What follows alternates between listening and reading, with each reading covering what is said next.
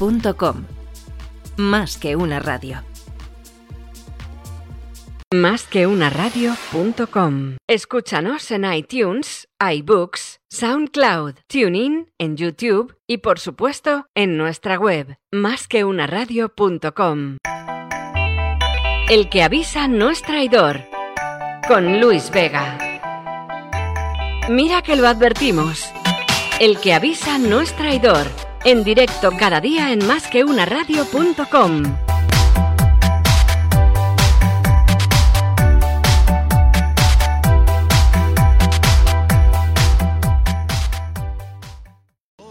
Lo tomaré como halago y te beberé de un trago. El que avisa no es traidor. El que avisa no es traidor. Te voy a beber de un trago. El que avisa no es traidor. Te voy a beber de un trago. De un trago voy a beberte. A ver si de ti me embriago.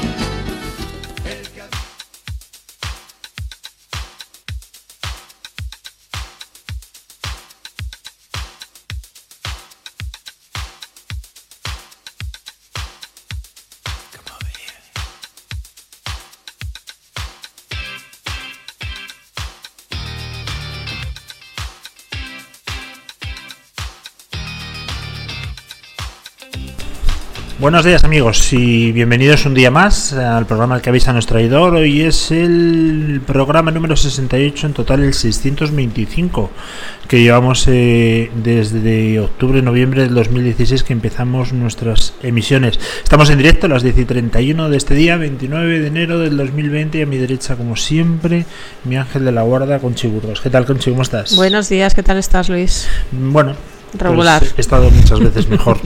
Estoy, Te para veo. quien no me vea, pues como si me hubiesen metido un palo, mm, vamos a decir que por el talón, ¿vale? Y me sale por la cabeza, tieso completamente, por una contractura brutal en el cuello. Eh, hoy tenemos además eh, eh, sección de fisio con Marta. Con nos va a Marta, hablar sí. de, de lesiones habituales en los seres humanos. De la lumbalgia nos va a hablar hoy. Ay, Pero yo lo tengo un poquito más arriba. A lo mejor teníamos que haber cambiado la localización del dolor y subirla un poquito más arriba hacia el cuello me hubiese venido mejor. Pues sí, podríamos. Encima he venido en moto y no puedo girar el cuello a la izquierda. Total que me he fijado, o sea, me he fiado 100% del retrovisor. Saltándome los puntos eh, ciegos. Digo, yo me meto a la izquierda a cuchillo y ya está, pero yo no puedo girar. Pues qué peligro. No puedo girar. Bueno, pues si veis una moto blanca por la carretera con un tío con una chaqueta negra, quitaros. Porque es un tío ahora mismo que va. Es muy peligroso. Bueno, cuéntame, porque hoy sí que lo tenemos súper comprimido Sí. y además me estás metiendo mucha prisa desde ayer, cosa que ya me agobia mogollón. Pero cuéntame qué es lo que tenemos. Pues tenemos ahora a Marta Gil, nuestra fisioterapeuta, que nos va a hablar de lumbalgia. Después tendremos a Silvia Gil, comandante de, de la Guardia Civil. Estás comiendo aquí delante de mí. O sea, para. Es que me ha traído Noelia unos chocolates de brujas que lo flipas. No, creo que no lo podemos subir a. No, a no lo puedes subir. Después tendremos eso, a Silvia Gil, comandante de la Guardia Civil.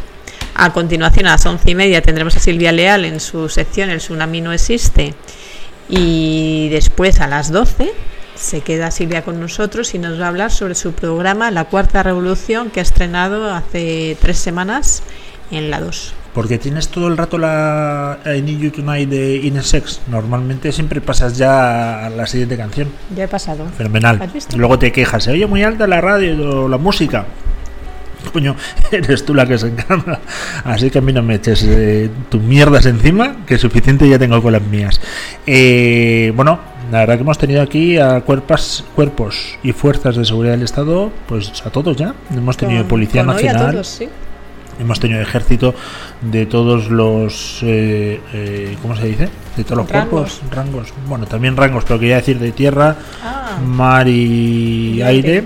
de hecho hemos hecho un, un programa en un submarino que no creo que nadie lo haya hecho tú no sabes porque tú ese día no fuiste obviamente no es en el Manzanares tuvimos que ir a Cartagena no sabes eh, el agobio y la claustrofobia, que es el único camarote que tiene el submarino, que es obviamente el del de mayor rango. No sé ahora mismo quién es el que va a los mandos, pero eh, no te lo puedes ni imaginar.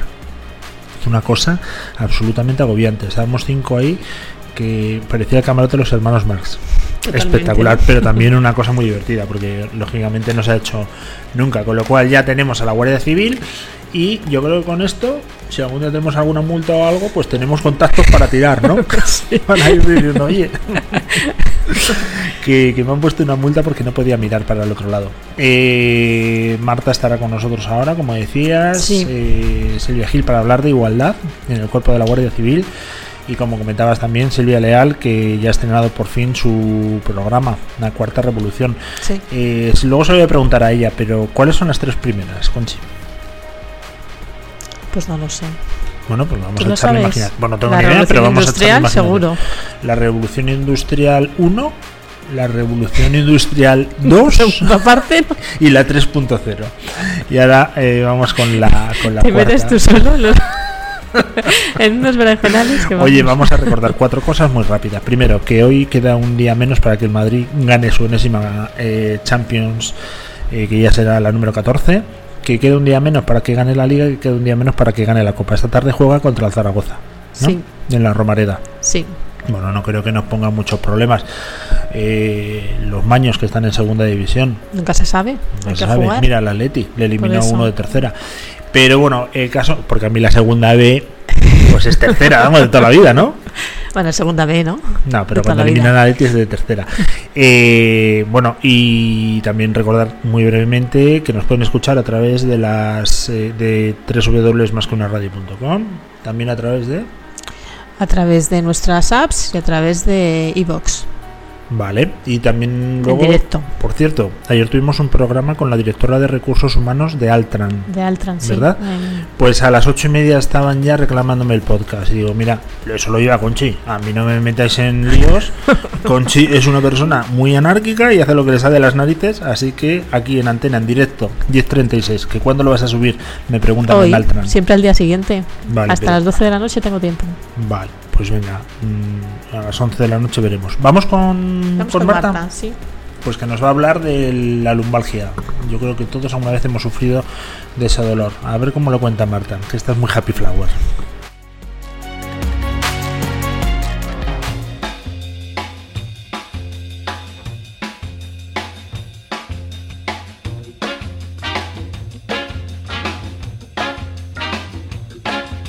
The last I saw of you was in the rearview,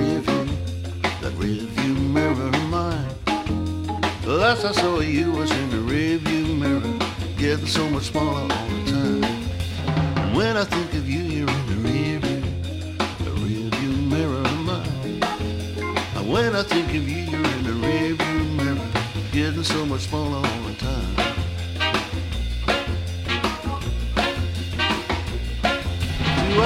Bueno, pues aquí seguimos. En másqueunaradio.com. Aquí seguimos. A ver, voy a poner en marcha el cronómetro porque esta vez me has dicho que no se pase ni un minuto Marta, que es nuestra especialista. Los 15. Acuérdate cuando dijiste nuestra espesa, que está grabado, ¿eh? ¿Te acuerdas? Decir especialista y experta y salió. Y te salió espesa. espesa, nuestra espesa Marta. Eso lo que Como se me olvida si se lo repites todos los miércoles. para los los días, anales casi, todos de los días. la Muchos historia días. nuestra espesa hoy en calidad de experta en calidad de experta del mundo de la fisioterapia ella es fisioterapia de profesión vocación además de Fisioterapeuta. y además de militar y campeona del mundo de fitboxing que eso no vamos que para mí me llena de orgullo y satisfacción como el rey. A mí tener un campeón del mundo aquí colaborando con nosotros me parece espectacular. Y no Ignacio Echenagusía que es campeón del mundo de bandurria. Eso no vende eso no vende. Oye vamos a hablar de una dolencia que joder, yo creo que tenemos todos los que pasamos de los 40 años. A mí me dijeron que cuando pasas de los 45 como en mi caso que yo estoy en esa edad y no te duele nada cuando te despiertas es que has fallecido entonces un dolor muy recurrente que me suele pasar a mí es el tema de la lumbalgia y me imagino que también a Pablo Iglesias no un tío así muy echado para adelante que va ¿no? en el sentido que está encorvado todo el día y también seguro que tiene dolencias de ese tipo. Y como sé que es muy oyente nuestro, pues vamos a. No pongas las caras que estoy de broma, hombre. no creo que nos escuche. Tenemos la IP cortada. Bueno, eh, lumbalgia. Venga, defínenos eh, exactamente qué es una lumbalgia. ¿Es algo que se da justo un poquito más arriba del trasero o es toda la columna? Es eh, algo que se da en la columna lumbar. ¿Qué es la columna lumbar? La columna lumbar está compuesta por las cinco últimas vértebras no fusionadas de la columna. O sea, más allá de. Son cinco vértebras, más allá de la quinta vértebra sigue la columna vertebral, pero ya son unas vértebras fusionadas que son el sacro y el coxis. Entonces, estas cinco últimas vértebras y lo que es toda su estructura musculoesquelética, eh, cuando tenemos dolor en esta zona, es a lo que se le denomina lumbalgia. Yo que soy un habido lector, me encanta repetirlo, eh, dice, y he leído más de una ocasión, que es que no estamos bien rematados, que el ser humano en su evolución mm, no hay ningún animal obviamente que sea bípedo y esa... Mm, yo creo que, hay animales bípedos, ¿o? ¿Sí? ¿Un flamenco? Bueno, vamos a ver, vamos a hablar de mamíferos. Eh, lo más parecido que puede haber es un gorila que de vez en cuando puede caminar a dos patas, pero poco tiempo. ¿No? No puede correr una maratón. Entonces se decía que esa es la evolución, que nosotros no estamos hechos, incluso las mujeres para el tema de dar a luz, que no es una posición natural y que por eso sufren mucho, no lo sabes, ¿no? Yo he oído que se debería dar a luz en cuclillas, como en las Indias. Pero vamos. Bueno, nos estamos desviando un montón. Que el caso, que no estamos diseñados para aguantar eh, esa posición y por eso tenemos tantísimos dolores de espalda a las personas. Eh, sobre todo lumbalgia. La lumbalgia, la columna lumbar, eh, las vértebras se van haciendo más eh, grandes a medida que bajamos hacia la zona lumbar, porque las vértebras lumbares son las que tienen que soportar más peso. Entonces son las vértebras que más sufren de la columna vertebral. Por ello que, sea una zona con la que, en la que frecuentemente tenemos, tenemos dolores y lesiones. ¿Qué diferencia la columna lumbar del resto de las vértebras o de los tramos de, la, columna? Pues como hemos dicho, eh, son las cinco vértebras no fusionadas más grandes y eh, lo que permiten que, tengan eh, mucha, mucha capacidad de soportar peso y, flexibilidad y energía, que es lo que tienen que absorber, ¿no? tanto al caminar, al correr, como el peso de todo el torso. Eh, los dos segmentos lumbares que están más abajo son los que más sufren, que serían L4, L5 y L5S1, la articulación de la última vértebra lumbar ya con el, con el sacro. Eh, la articulación de la última vértebra lumbar con el sacro, pese a lo que parezca, es una articulación con bastante movilidad y capacidad de rotación. Parece que va a ser ya ahí casi como, como soldada la última vértebra con el sacro y esta movilidad y capacidad de rotación es lo que nos permite eh, la oscilación de las caderas y el poder caminar, eh, correr y que se vaya acoplando la columna y, las caderas ¿no? a este nos movimiento. en la calle tú te des la vuelta para mirarme. ¿no? Esa flexibilidad también. Esa flexibilidad, esa capacidad de torsión, eso es. Muy bien. Eh, muy bien, Luis. bueno, hacemos las chavadas y seguimos. Mm, la médula espinal. La médula espinal eh, va por eh, dentro de, la, de, las vértebras, ¿no? del canal medular. Empieza en la base del cráneo y no llega hasta el coxis, como nos podemos pensar, ¿no? sino que la, columna, la médula espinal como tal termina a la altura de, la columna dorsal, a la altura de la duodécima vértebra dorsal, que es justo cuando ya debajo viene la primera vértebra lumbar. A esa altura, más o menos, la médula espinal es como si empezara a tener unos flecos, que son las, eh, las raíces nerviosas, que se llama cola de caballo. Esa cola de caballo eh, sigue por las vértebras lumbares hacia abajo y se ramifica hacia glúteos, piernas y demás. Pero no tenemos una médula como tal desde, desde la base del cráneo hasta la última vértebra. Sino ya queda la, coleta de María del Monte, ¿no? La, coleta de tu amigo. Eh, Y luego, por último, tenemos una, curvatura fisiológica. Fisiológica quiere decir que es normal, que no es patológico. Es una curvatura hacia el abdomen, en la zona lumbar. Esta curvatura se denomina lordosis. Tenemos una curvatura a nivel lumbar y otra curvatura a nivel cervical. O sea que hay una lordosis cervical, una cifosis dorsal, que es una curva invertida, la que acabamos de explicar, en lugar de hacia adentro, hacia afuera, convexa, y luego tenemos la lordosis a nivel lumbar. ¿Vale? Estas son las características de, de la zona lumbar. ¿Te puedo hacer una pregunta? Claro. Yo que alguna vez he sufrido dolor lumbar y también estoy operado de una hernia, es diferente obviamente el dolor y las causas. Cuando te duele así en plan muscular, mm, eso es un dolor lumbar, pero no es de las lumbares. ¿O sí? Es de la región lumbar. Cuando hablamos de lumbalgia de región lumbar, no hablamos solamente de las vértebras y de los discos intervertebrales, ni de los nervios a nivel lumbar. Hablamos de, de los músculos, de los ligamentos, de la fascia, de las vértebras, de los discos. Hablamos de, de todo. Así que una lumbalgia comprende cualquier dolor a ese nivel. me, queda, me queda mucho más claro.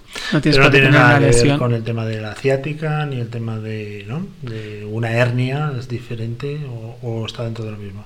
Eh, una, uno de los motivos del dolor lumbar es una hernia de disco. Una hernia de disco es la causa más frecuente de la ciática. Cuando hay una, rotura de ese anillo fibroso, de esos discos intervertebrales que tenemos entre vértebra y vértebra, eh, puede haber una presión sobre el nervio ciático que es lo que haga que nos irradie dolor en la zona glútea, en las piernas, incluso en el pie.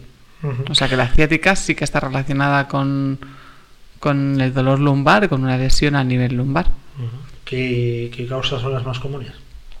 Las causas más comunes del dolor lumbar, pues eh, lo que has dicho antes, eh, problema muscular, o sea, no tiene por qué haber una lesión, simplemente puede ser que hagas un mal gesto cogiendo peso o te pases en el gimnasio y tengas una distensión muscular o una contractura o una sobrecarga y tengas, eh, y tengas dolor lumbar.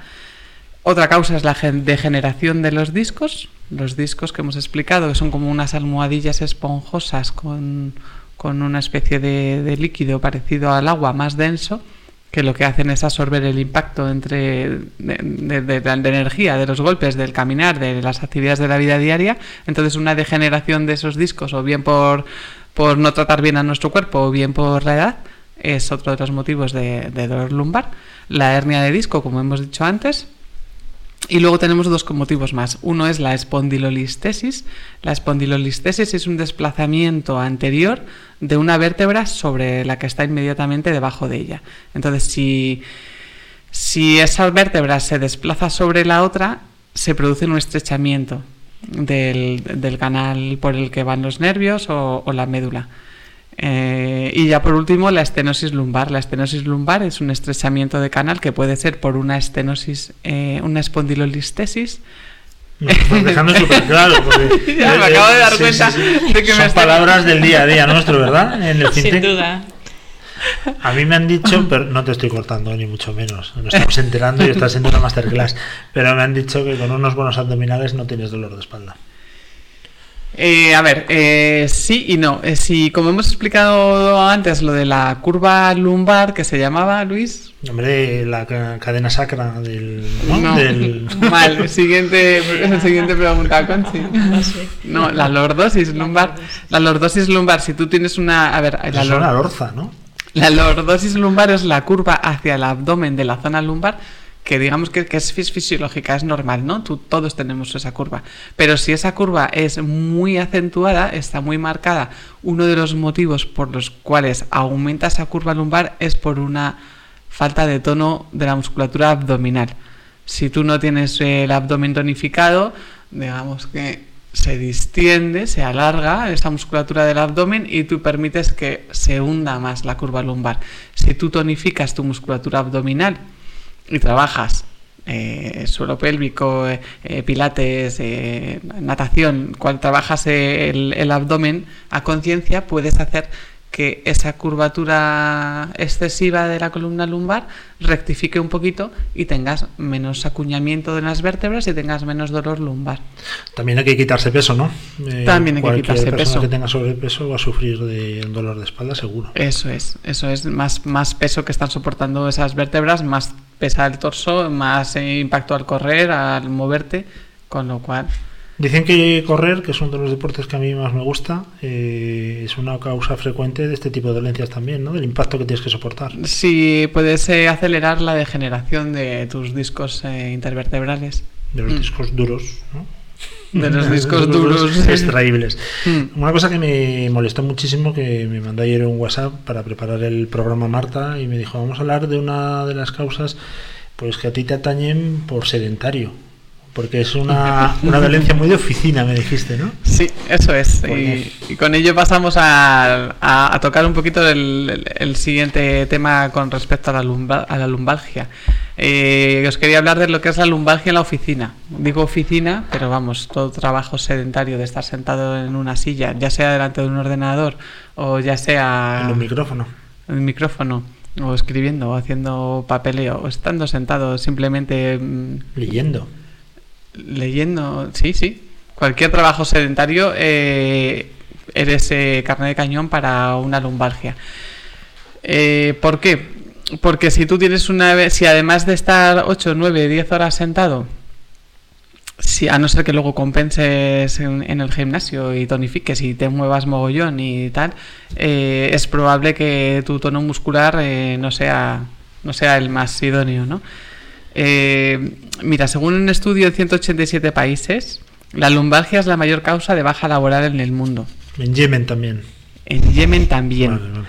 Entonces es... Fíjate para estos estudios que no hay, no, no hay humano que se lo crea. Estos estudios son importantísimos a nivel mundial. O sea, imagínate, no solamente sobre la salud de las personas, sino la influencia económica que tiene que las personas estén de baja, que a veces son bajas muy largas Pero por una lumbalgia. en lo mismo, es que el ser humano no está diseñado Preparado para trabajar. Todavía no está diseñado, falta un poco de evolución. Por eso, el día que pase a lo mejor 25 siglos, pues estaremos perfectamente hechos. Claro. Adelante. Causas de lumbalgia en la oficina. Pues eh, son causas mecánicas, pues eso, por, por estar sentado tantas horas y por la ausencia de, de movimiento. Esto se denomina ya, ya le han puesto un nombre también, como aquello que decíamos de cuando hablábamos de, del codo de selfie y demás, eh, se le llama sitting. Y Ah, dicen Bueno. que es el nuevo tabaco, ¿vale? Por las consecuencias perjudiciales en la salud cardiovascular que tiene. Aquí todo lo arreglamos con un nombre en Con inglés un y luego ter- una terminología ¿no? en inglés, sí, sí. El microfoning. También vamos a tener nosotros una enfermedad profesional. Como en los trabajos ahora mismo, que tú le preguntas a alguien ahora qué es y, y hasta que no te lo explica en español, yo no me entero de No, no, eh, aquí hemos tenido, ¿verdad?, cargos de multinacionales que, según han entrado, han salido y no sabemos a lo que se dedican. Pero bueno, Te eso, creo. Es otro, eso es otro tema, no te desvistes, por favor. Vale, eh, causas psicológicas, eh, estrés, ansiedad, cansancio, ¿no? Si tienes un trabajo aburrido, tedioso, estás siempre sentado, no te mueves, pues, eh, pues esas causas psicológicas también te pueden llevar a tener problemas musculares y derivar en una lumbalgia. Muchas veces eh, cuando la lumbalgia no se ataja a tiempo, Luis, eh, puede llevar a... A mí, ¿por qué a me señalas? porque me has dicho que pareces lumbalgia en ocasiones. Y también Eh, veo lo muerto, en sexto sentido. te pueden dar lugar a depresión, ¿no? Y de ahí es- Vaya, Sí. me estás poniendo fino. El cuasimodo depresivo, vale, vale. un dolor con- muy muy prolongado en el tiempo, pues hace que, que, te, que te deprimas, ¿no? Y de ahí es más difícil salir todavía que de una lumbalgia, ¿no? Por ello la importancia de atajar las lumbalgias y los dolores en general a tiempo, ¿no? No dejar que se cronifiquen. Vamos a dar una serie de consejos para, para evitar la lumbalgia en la oficina y con esto ya vamos terminando, que sé que, que me voy saliendo de mi tiempo. Te tengo que comentar una más una cosa, o sea que tienes un minuto. No sé si vas a tener tiempo para comentármela. Bueno, lo que ya Conchi, que es la que manda. Bueno, lo primero, sentarse adecuadamente. Si tú estás, por ejemplo, trabajando con un ordenador, pues es muy importante que te sientes bien, que te sientes eh, bien atrás en la silla, que arrimes la, la silla a la mesa, que tengas el ordenador de frente, la pantalla colocada a la altura de los ojos, el teclado eh, recto. Y que si tienes que utilizar, por ejemplo, con frecuencia la impresora y demás, lo mismo que lo tengas eh, cómodo. O bien que gires la silla cada vez que tengas que sacar una hoja de la impresora. O sea, no, no hacer torsiones eh, forzadas. Eh, por supuesto, una buena silla. Hoy en día lo tenemos más fácil. Las sillas antiguamente eran un- una auténtica tortura. Hoy en día hay sillas eh, que, que cumplen los requisitos necesarios para, para poder estar una serie de, horas sin, sin llegar a producirte un dolor terrible de espalda. Tiene que ser una silla que recoja bien la zona lumbar pero que, que a la vez que puedas tener apoyada la zona lumbar, recordamos que la zona lumbar se curva hacia adentro, eh, nuestro respaldo entonces tendrá que estar curvado hacia adentro, pero a la vez tenemos que poder apoyar la parte alta de la espalda en línea recta. ¿Sabes cuáles están muy bien, Conchi? Que los tenemos que comprar para el estudio, las ¿Cuál? sillas de gaming. ¿Sabes? Las de los jugadores, Marta. Sí, De los videojuegos. Lo que pasa es que son muy altas para mi gusto, por ejemplo. ¿no? Nos recogen por encima de la Sí. cabeza y si, por ejemplo, tienes que estar escribiendo en el ordenador o tal, a mí, me- a mí me resultan un poco incómodas. Yo prefiero, por ejemplo, tener la cabeza libre.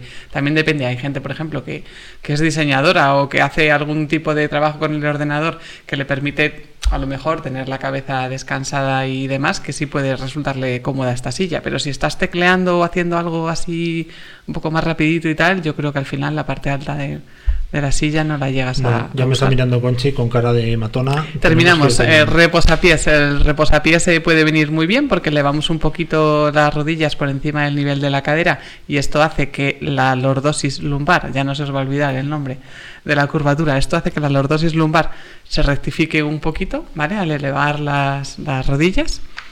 Tenemos que intentar combinar reposo y movimiento, no podemos estar todo el rato sentados, así que aprovechamos para, para ir a entregarle un documento a un compañero, ir a beber agua, ir a tomar un café, pero tenemos que intentar movernos. A ser posible, si tenemos que cambiar de planta, no utilizaremos el ascensor, aprovechamos y cogemos las escaleras y así activamos un poquito la circulación. Marta, terminamos. ¿Frío o calor? Este es el gran debate. Eh, si es una lumbalgia, depende del motivo, de la causa de la lumbalgia. Eh, más bien calor, pero si es una lumbalgia muy reciente, por ejemplo, por una patada jugando al fútbol, frío. Hombre, una patada en la espalda yo creo que Uy. es un criminal.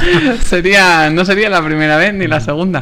Oye, ¿sabes quién es eh, Roman Stravivovic y Bergesken? No. Bueno, pues son dos pilotos en el pasado Dakar, eh, chipriota y holandés, que saltaron una duna y cayeron como a la altura de un edificio de unas cinco plantas, completamente sobre las cuatro ruedas. Tuvieron que ser evacuados eh, por lesiones en la espalda. Ese tipo de caídas a plomo puede provocar incluso lesiones eh, que te puedes quedar hasta inválido, ¿verdad? Pues varias hernias así de golpe o incluso fracturas eh, vertebrales e incluso te puedes, depende a qué altura sea la fractura vertebral, eh, algún tipo de, de minusvalía, sí, de parálisis. Un piloto español de motos, fíjate, Isidre Esteve.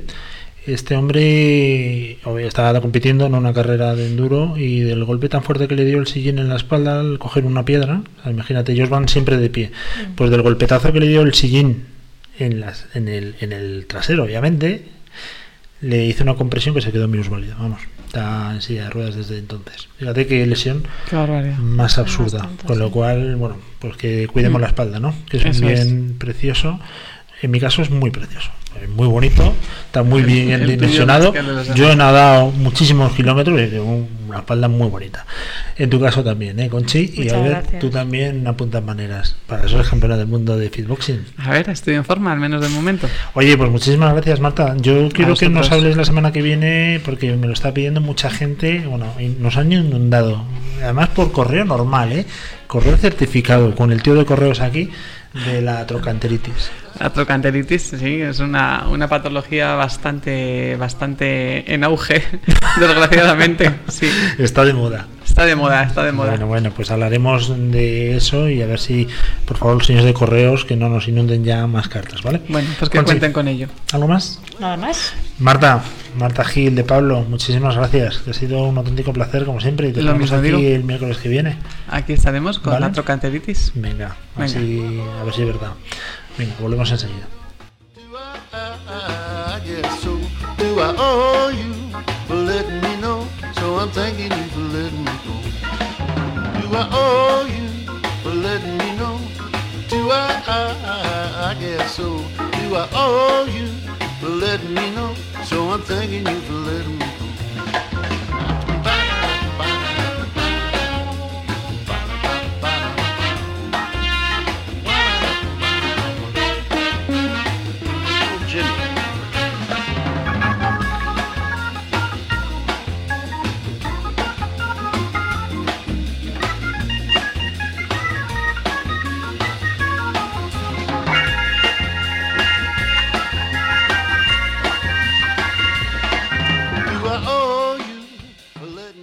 El que avisa no es traidor.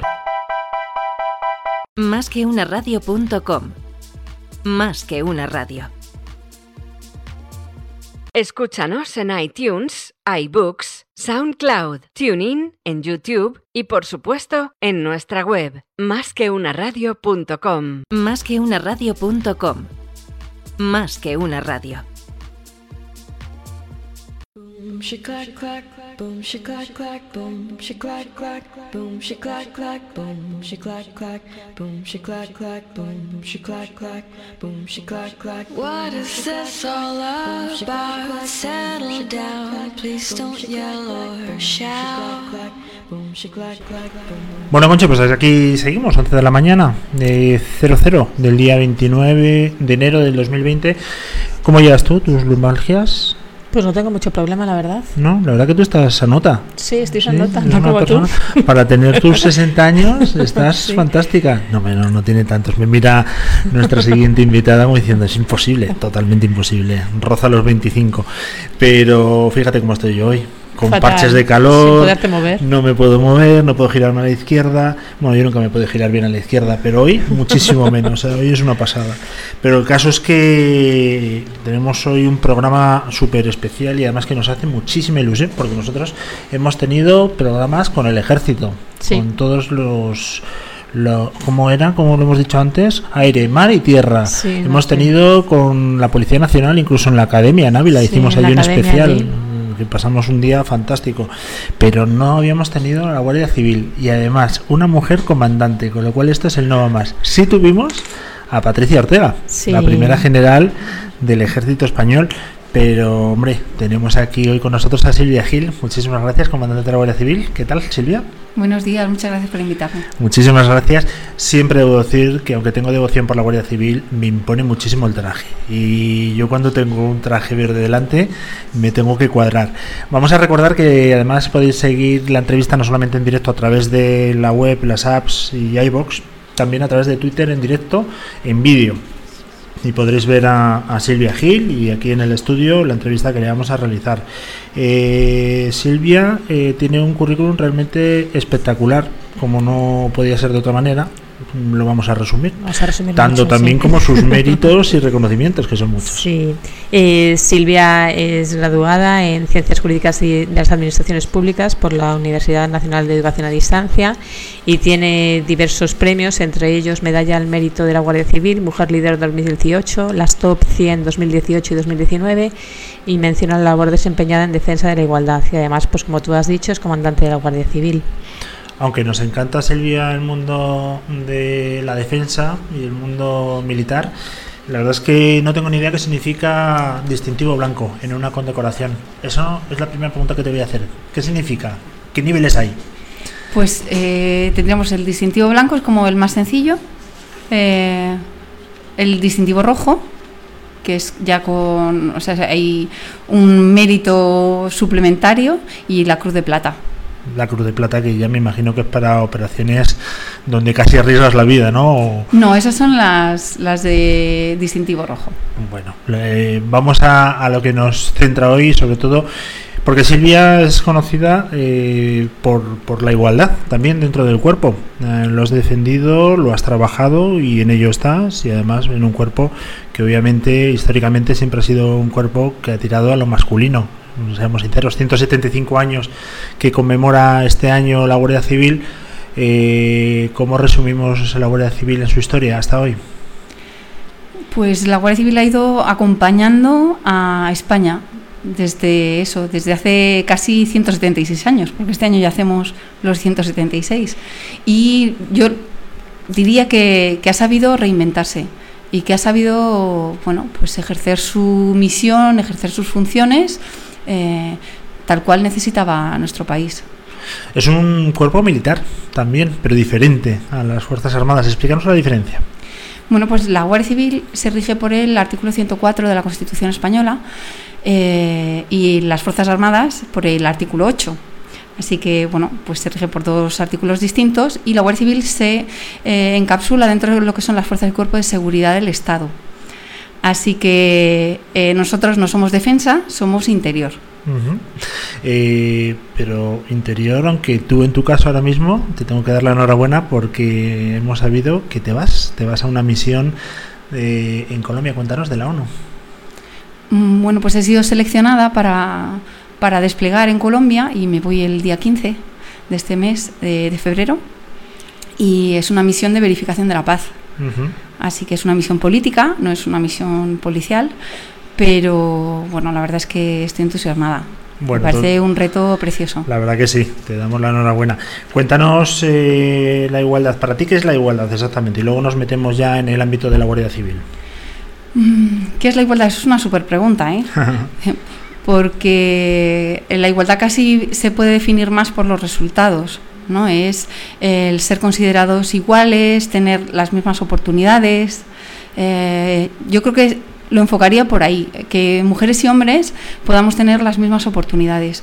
Y es algo que nos parece que es absurdo, o, o sea que es eh, algo, bueno, es- está claro, ¿no? Que eso, eso debe ser así, porque nuestra Constitución así lo dice, ya desde el año 78. Pero luego ponerlo en práctica no es sencillo, porque hay muchísimos sesgos que hombres y mujeres tenemos. Entonces, eh, es importante poner atención, es importante estudiar, es importante eh, bueno, ver eh, dónde nos movemos y analizar las cosas, porque eh, de esos análisis pues, se pueden pr- desprender consecuencias que nos hagan mejorar eh, nuestra vida, la vida de, de los españoles. Nosotros te comentamos antes que estuvimos haciendo un programa especial en la Escuela de la Policía Nacional en Ávila y a bote pronto y ojo de buen cubero te puedo decir que los aspirantes prácticamente había una paridad absoluta. ¿En la Guardia Civil funciona igual o no? Mm, Nosotros no tenemos tanta suerte. ¿no? Hay, eh, eh, creo que en Policía Nacional, en la última promoción, había un 30% de mujeres. En la de la Guardia Civil eh, estábamos cercanos al 18%, o sea que estamos un pelín por detrás. Pero bueno, esperemos ponernos a la misma altura y que cada vez eh, más mujeres se sientan atraídas por esta preciosa profesión. ¿Por qué no va la mujer a, a la Guardia Civil? Es decir, o a las fuerzas y cuerpos de seguridad del Estado, me imagino, porque trabas ya no hay ninguna, obviamente. No es como antiguamente que a lo mejor podía verlas. ¿Cuál es, ¿Qué es lo que le rechaza a la mujer para ir? Mm, No pienso yo que, haya realmente un rechazo. Lo que creo es que hay una falta de conocimiento o quizá eh, también hay muchísimos estereotipos que cuelgan de, de estas profesiones y sobre todo, bueno, pues de, de la Guardia Civil. Si vemos, bueno, últimamente menos, ¿no? Últimamente eh, las eh, series de televisión o las películas reflejan ya una Guardia Civil más eh, próxima a lo que es en realidad. Pero hasta hace no mucho eh, se representaba con el señor más o menos mayor, gordo, con bigote. y entonces, claro, yo puedo entender, y con más o menos poca cultura, que era la representación, sobre todo en el cine. Entonces yo puedo entender que eso no sea muy atractivo. Eh, creo que es importante que demos la vuelta a eso y que enseñemos la- lo que es la verdadera Guardia Civil. Y tiene un montón de aspectos, un montón de especialidades, un montón de vías por las que donde se puede prestar servicio a la ciudadanía, que es para lo que estamos. Ujú. Oye, será emocionante el día que por fin llegue una mujer a general dentro del cuerpo. Tú estás eh, muy cerca, pero todavía falta, ¿no? Bueno, en la Guardia Civil queda bastante. El máximo empleo que hemos alcanzado ha sido es teniente coronel, que hay ahora mismo tres. Así que todavía queda, todavía queda. Pero estaré encantada de que, de que mis antiguas eh, lleguen. Y si pueden ser todas, mejor. Seguro que sí. Eh, bueno, hay que reconocer que siempre la Guardia Civil, lo que decías tú antes, ha identificado con un hombre, con un estereotipo. Eso está cambiando y además a ti te toca el tema de la igualdad dentro del cuerpo. Cuéntanos cómo surgió el tema, eh, por qué lo lideraste tú y en qué consiste tu trabajo. Mm, bueno, pues eh, todo lo que tiene que ver con la igualdad surge eh, en la Guardia Civil en el año 2014. En 2014 se pone en marcha eh, un comité para la igualdad después de eh, no haber funcionado todo lo bien que debiera un observatorio que se había puesto en marcha en el Ministerio del Interior en el año 2007. Entonces, bueno, la Guardia Civil decide poner en marcha este, este órgano, que es un órgano colegiado, y eh, en el que participan las asociaciones profesionales y eh, bueno, las unidades más importantes dentro de la Guardia Civil. Entonces, a partir de ahí empiezo a, a- a trabajar en esta, en esta materia. ¿Por qué? Porque eh, acabo de terminar ese año el curso de Estado Mayor y me destinan al gabinete. Y el gabinete técnico es la unidad que se encarga de las políticas de igualdad dentro de la Guardia Civil. Así que, eh, bueno, pues pensaron que yo era la persona idónea. Y a raíz de ahí, pues, ¿qué me tocó hacer? Pues me tocó, por una parte, estudiar eh, todos los procesos internos de la Guardia Civil para entender si, o ver, comprobar si hombres y mujeres estábamos en las mismas condiciones, eh, cuáles eran los resultados, por eso antes hablaba de, de los resultados, y por otra parte, estudiar porque pensamos que por ser mujeres o por ser hombres sabemos de igualdad y eso no es así, es una materia que es bastante compleja y que requiere muchísima reflexión, requiere mucha lectura y mucha reflexión. No, no es evidente. Entonces, o sea, requiere, mm, podría decir, el autocuestionarse y eso yo pienso que es una cosa que a los seres humanos nos cuesta mucho. Es como hemos aprendido algo y pensamos que eso es natural. Y no es así, porque si en lugar de nacer en España hubiéramos nacido en Marruecos, nuestra realidad sería distinta y nuestro natural sería distinto. Entonces, es por eso que es necesario eh, autocuestionarse y replantearse, eh, bueno, si se pueden hacer un poco mejor las cosas. Y de eso se trata, de dejar, creo yo, un mundo mejor que el que nos encontramos. Nosotros, por, por la experiencia que tenemos con el coronel Gómez de Ágreda, pues hemos visitado ya pues, muchas bases hemos estado en contacto con muchos eh, militares y vemos que hay una normalización absoluta del papel de la mujer dentro del ejército. ¿En la Guardia Civil se puede decir lo mismo o no? Mm, ¿Normalización absoluta? Em, no sé, no sé qué decir. Eh, creo que en términos generales sí. En términos generales sí. ¿Qué es lo que pasa? Que, bueno, lo cierto es que no hay mujeres en todas las unidades de la Guardia Civil y eso ya eh, de por sí constituye una, entre comillas, anormalidad. ¿Por qué? Porque eh, eso ya nos está indicando algo. O bien que las mujeres, por lo que sea, no se sienten atraídas por esa especialidad, que puede ser una de las razones. Entonces habría que mirar por qué no, porque a mí me parecen que son estupendas. Y o por otra parte que eh, puede ser que haya unas pruebas previas que por lo que sea no pasamos. O bueno pues entonces habría que estudiar si esas pruebas son necesarias. Y si son necesarias pues entonces habrá que plantearse que eh, es necesario que las mujeres hagamos más deporte por ejemplo. Bueno, en tu caso, ¿no? Desde luego que eres una auténtica, y perdóname la expresión, una máquina, porque tú además has estado, y lo he oído, en Vaqueira, tú has estado mucho en especialidad de, de montaña, ¿verdad? Y estás físicamente perfectamente preparada. Cualquier mujer, de todas formas, que lo tome en serio, o cualquier hombre, podría superarlo. No es un inconveniente en absoluto, ni un hándicap para las mujeres que nos están escuchando. No, para nada. Creo que es ponerse, como todo. Luego también te hace falta un poco de condición física, ¿vale? Pero es ponerse. Yo pienso que las personas cuando se plantean eh, un reto, si ese reto para ellas es, eh, es creíble, es decir, si de verdad lo quieren, o sea, se ponen. O sea, no, no hay nada imposible.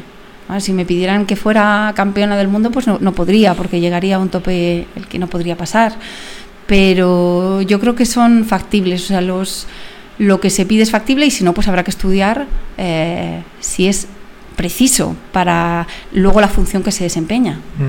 ¿Qué opinas de las cuotas? Mm, ¿Qué opino de las cuotas? Eh, sinceramente, cuanto más estudio las dificultades que tenemos en determinados aspectos, en determinadas vías para estar las mujeres, más a favor estoy. Yo sé que no es algo que es- guste mucho a la gente, pero creo que hay eh, determinados niveles pasa en la Guardia Civil y pasa en, la administración, em, que son, y bueno, y en, no, y en las empresas también, eh, son destinos o son puestos de eh, libre designación, son puestos de confianza. Entonces, cuando entramos en la confianza, que es un, un término, es un concepto así un poco abstracto, pues ya entran a jugar eh, todas esas creencias que tenemos, ¿vale? Y entonces es difícil vencerlas es, di- es difícil vencerlas con algo lógico, con algo material. ¿Por qué? Porque entran a jugar de forma automática. Entonces, pienso que hasta que no se normalice eh, el hecho de que haya mujeres en todas las áreas o en todos los empleos o en todo, pues quizá haya que poner cuotas, porque si no, no se pueden abrir paso, porque quienes deciden y quienes están arriba son hombres y tienen sus sesgos, como yo tengo los míos. Pero claro, o sea, eh, algo que nos parece muy natural y que no, es posible, ¿cómo va a pasar eso? Por ejemplo, eh, la discriminación por motivos de raza, o sea, nadie la admite y sin embargo parece que eh, cada vez que hablamos de discriminación por motivos de sexo, siempre me dicen, poco a poco. No, no, poco a poco, ¿por qué? No, no acabo de verlo. Entonces sí que creo que eh, hay determinadas medidas que a veces hay que tomar, no para siempre, evidentemente, porque luego una vez ya nos damos cuenta que quien tiene, a quien tenemos enfrente pues funciona como nosotras o como nosotros, pues perfectamente los vamos admitiendo de forma mm, más natural, sin necesidad de cuotas. Pero a lo mejor en un principio hacen falta. No, no soy nada contraria y es más, eh, pienso que es, es bueno. Es bueno que en determinados sectores, por lo menos en un principio, aunque sea controvertida la medida y me hablen, siempre me hablan de, del mérito. Digo, ya, pero ¿qué méritos? ¿Qué méritos? O sea, el, al final, o sea, ¿me los puedes por favor enumerar? Dime cuáles son. Y claro, no saben. No, lo- en general, ya, pero es que al final, ¿qué es lo que se ah, acaba, acaba pasando? Pues que eh, esos méritos son adaptados a la persona que quiero que venga. Pero quiero que venga porque a lo mejor eh, esa persona para mí pues, eh, pues es más agradable y es más agradable estar con una persona de mi mismo sexo y entran a jugar ya otras cosas que no son la valía profesional. Entonces eso no puede ser, creo, ¿eh? es, es mi parecer. De todas formas, nos comentabas que hay un 18% de mujeres que han entrado en el cuerpo, más o menos. Eh, ¿Eso no supone una discriminación positiva hacia la mujer el hecho de que haya cuotas? Porque si solamente hay un 18%, pues es normal que en puestos altos o de decisión pues haya menos mujeres, pero por el número. A lo mejor la cuota hay que ponerla por abajo a la hora de admitir candidatos. Uy, me he perdido en esa pregunta. Sí, a ver, a lo mejor yo también, ¿eh? Lo que quiero decir es, hay menos mujeres Sí, que entran en el cuerpo, Sí. solamente dos de cada diez, para redondearlo, Sí. pues es normal que la cuota no se pueda respetar, en el sentido de no puede haber paridad porque hay muchas menos mujeres en el cuerpo. Ay, yo no, no estoy hablando de paridad. No, estoy- no, no hablo de paridad, no hablo de un 50-50. No, no estoy hablando de eso. Lo que estoy hablando es que eh, a veces entrar en determinados eh, sectores es muy complicado. Porque si, por ejemplo, por salir un poco de mi tema, ¿no? Em, si alguien dice, no, pues para eh, ser director de esto de aquí, de, de esta área, eh, pues es que para mí hace falta em, tener mucha autoridad, tener, o sea, todo este tipo de conceptos que son bastante abstractos. Es que lo que es para mi autoridad seguramente no es lo mismo que es eh, lo que es para ti. Y, y cómo se ejerce la autoridad seguramente no tiene nada que ver cómo la ejercemos las mujeres a cómo la ejercen los hombres. O sea, nosotras hemos tenido que buscar mm, pues otras, eh, otros medios. O sea, el ordeno y mando funciona menos con nosotras.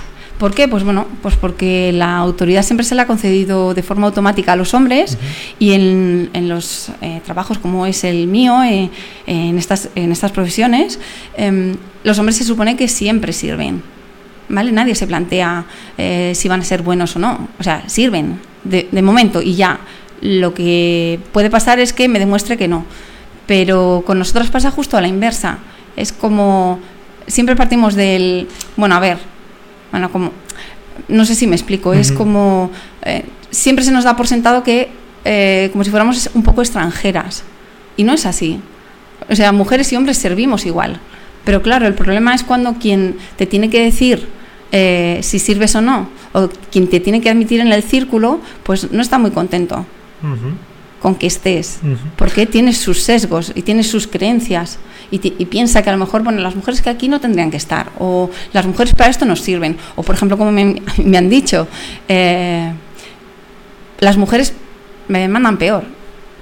Bueno y además siempre hago lo mismo ¿eh? le digo bueno eh, de quién me estás hablando o a cuántas mujeres mandando conoces o o sea cuál es cuál es tu muestra porque si no, em, al final caemos en las creencias, ¿no? Es que pues es algo que llevo creyendo toda la vida, no he tenido ninguna relación con ninguna mujer que mande, pero para mí las mujeres mandan peor. Y ya está. y de ahí no salgo. De ahí no salgo. Entonces intento siempre desmontar eh, esas creencias. Lo que pasa que no suelen ser eh, demasiado permeables a lo que les digo. Así que bueno, así estamos trabajando. Oye, mm, respetando por supuesto la paridad que tenemos en más que una radio, eh, Conchi, por favor. Eh, respecto a este tema, ¿y no crees que nos quitamos un poco de valor nosotras al admitir las cuotas? Porque yo quiero tener la misma, la misma, eh, la misma capacidad de, estar ahí que un hombre, no por ser mujer estar. Claro, pero es que las cuotas, o sea, creo que se habla de ellas eh, sin comprenderlas del todo. Porque lo que hace las cuotas no es menospreciar a las mujeres, lo que están es quitándonos, qui- quitándonos todos esos eh, esas tancadillas que tenemos y ellos no tienen.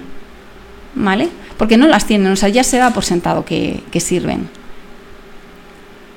Es- esto se lo he planteado, o sea, no respecto a las cuotas, sino eh, respecto a si mujeres y hombres tenemos las mismas oportunidades laborales dentro de la institución y ha habido alguno que me ha admitido que no es así. Entonces, claro, desde el momento en que las barreras que yo tengo que superar son distintas a las de mi compañero hombre, que es de mi misma promoción, pues entonces tenemos un serio problema, porque entonces ya no estamos en igualdad.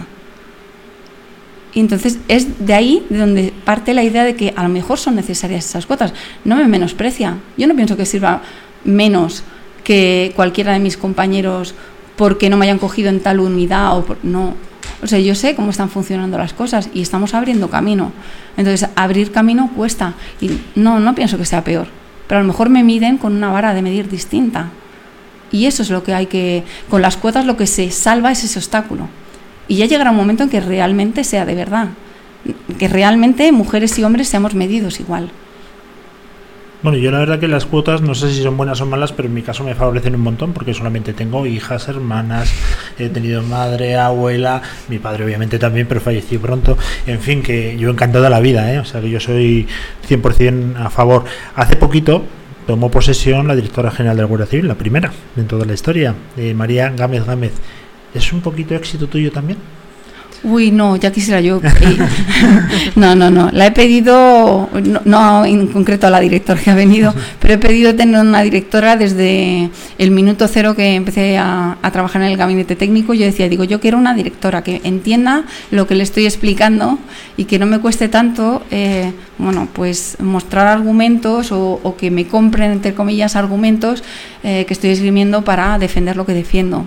Porque claro, cuando uno está en una posición de poder es muy difícil, eh, si tú intentas convencer a esa persona y esa persona está en sus 13, es muy complicado darle argumentos eh, para vencer esos sesgos. Es, es complicado.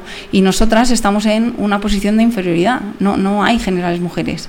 O sea, no, no hablamos de tú a tú. Yo siempre hablo eh, de usted, no hablo de tú.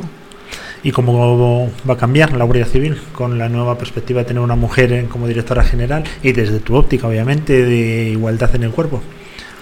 Pues a mí me gustaría que, que lo que sucediera ser, fuera que las mujeres no tuviéramos eh, ningún tipo de obstáculo, que tuviéramos las mismas condici- condiciones que tienen los hombres. No necesitamos regalos las mujeres, no los necesitamos. Somos muy válidas y muy valiosas. Y más, bueno, todas las que estamos trabajando en la Guardia Civil, todas las, las que servimos a la ciudadanía en la Guardia Civil, eh, que somos unas firmes convencidas. No necesitamos regalos. Lo que necesitamos es que nos aprecien y que aprecien las diferencias. Porque resulta que antes había una institución que estaba formada solo por hombres. Ahora hay una institución que está formada por hombres y mujeres y servimos a una sociedad que está formada por un 52% de mujeres y un 48% de hombres. Entonces la perspectiva de las mujeres tiene que ser tenida en cuenta. Tiene que ser tenida en cuenta y más en la seguridad. O sea, es que estamos hablando de algo que es hiper necesario para la vida. O sea, no, no es eh, una cuota por una cuota, no, es que es necesario que se oiga la voz de las mujeres. Los delitos que eh, padecen hombres y mujeres no son los mismos. Los perpetradores no son eh, en, igual cantidad mujeres y hombres. Entonces, todas esas cosas hay que pensarlas. Y todas esas cosas son importantes porque la seguridad tiene dos aspectos. El eh, meramente objetivo, ¿vale? Que es los números, y el subjetivo, el cómo yo me siento. Y es que, la, por ejemplo, el acoso callejero no lo viven igual hombres y mujeres. Entonces, ¿yo cómo voy a mm, gestionar em, esa, esa circunstancia si para mí no existe? Porque no soy eh, nunca víctima de eso, no existe. Es decir, si eh, un hombre se pone a pensar, bueno, pues podrá pensar a lo mejor que por la noche le pueden robar, pero jamás va a pensar que lo van a violar. O sea, los riesgos son distintos. Entonces, hay que tenerlo en cuenta. Entonces, las mujeres tenemos que tener voz. Siempre, en todo, igual que los hombres. Porque si no, yo no pensaría eh, qué es lo que, que, Se me está ocurriendo una anécdota. cuenta, eh, cuenta. Porque es muy, es muy gráfica de cómo son necesarias eh, las dos visiones.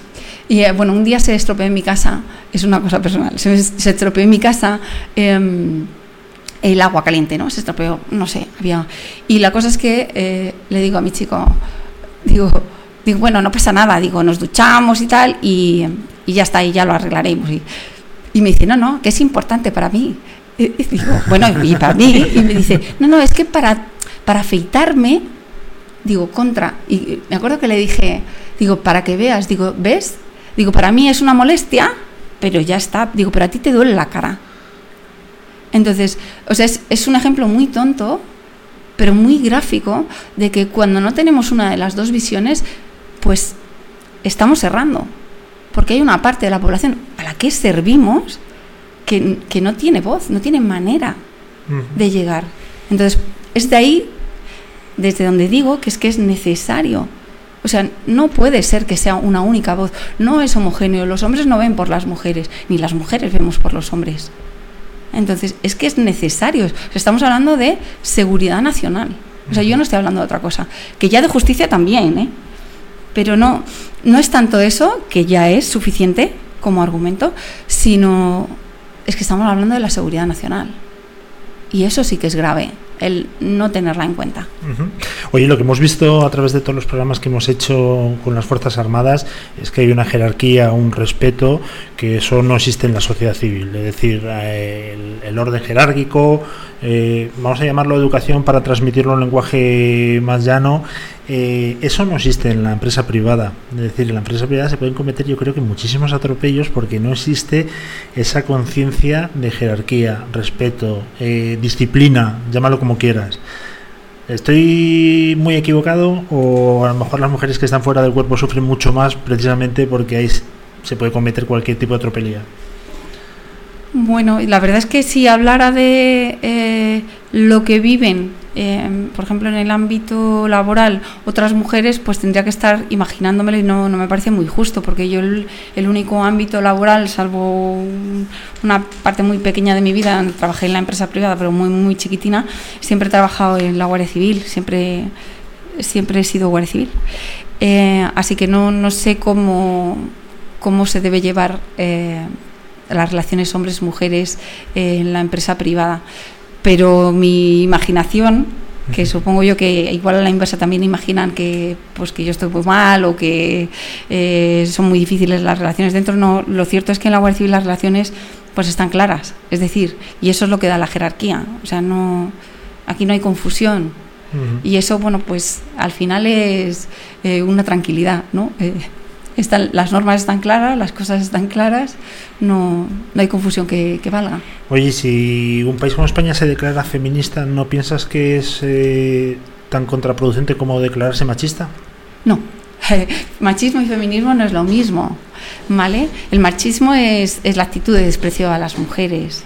Y el feminismo, sin embargo, hasta en la RAE está escrito, eh, en el diccionario de la RAE, es eh, pues un movimiento político que busca eh, que, político y social que busca la igualdad no no no o sea yo pienso que todos y todas tendríamos que declararnos feministas mm. si somos coherentes con nuestra constitución bueno, me ha sacado una duda. Por cierto, tu chico tiene toda la razón, ¿eh? duele mucho la cara. Otra cosa es que luego a mí me duele mucho la cara, también es verdad.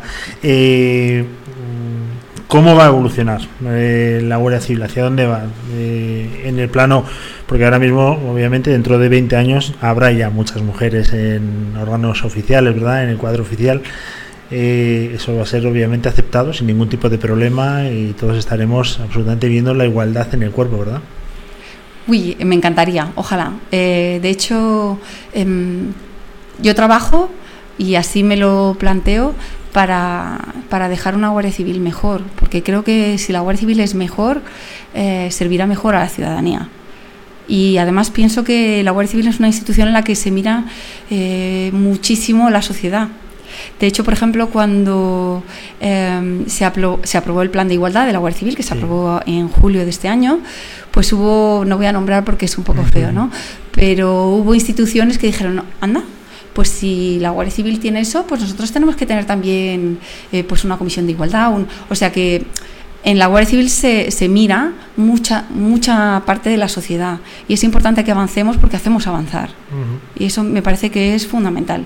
Creo que eh, la Guardia Civil no solamente es servicio a la ciudadanía, sino que tenemos que influir y es eh, obligación influir para bien en, la, en, en nuestra España. Uh -huh. Oye, a mis dos hijas, si quieren ser guardia civil, adelante, ¿no? Sin ningún tipo de problema. Ay, por favor, sí, estaría encantada, de verdad. O sea, animo a todas las niñas, a todas las mujeres, de verdad que eh, desde fuera a lo mejor se ve menos transparente la institución, pero bueno, es eh, la mejor policía del mundo. ¿Y cómo se puede acercar eso a la sociedad? Porque realmente tú has dicho antes una cosa que tienes toda la razón del mundo. Las películas, por ejemplo, te crean un sesgo.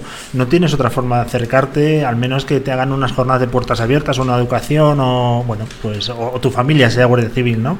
Pero es que, ¿cómo nos podemos acercar a Guardia Civil, que es uno de los cuerpos más importantes que tenemos en España? La verdad es que la Guardia Civil está haciendo eh, en los últimos años una política de puertas abiertas bastante importante.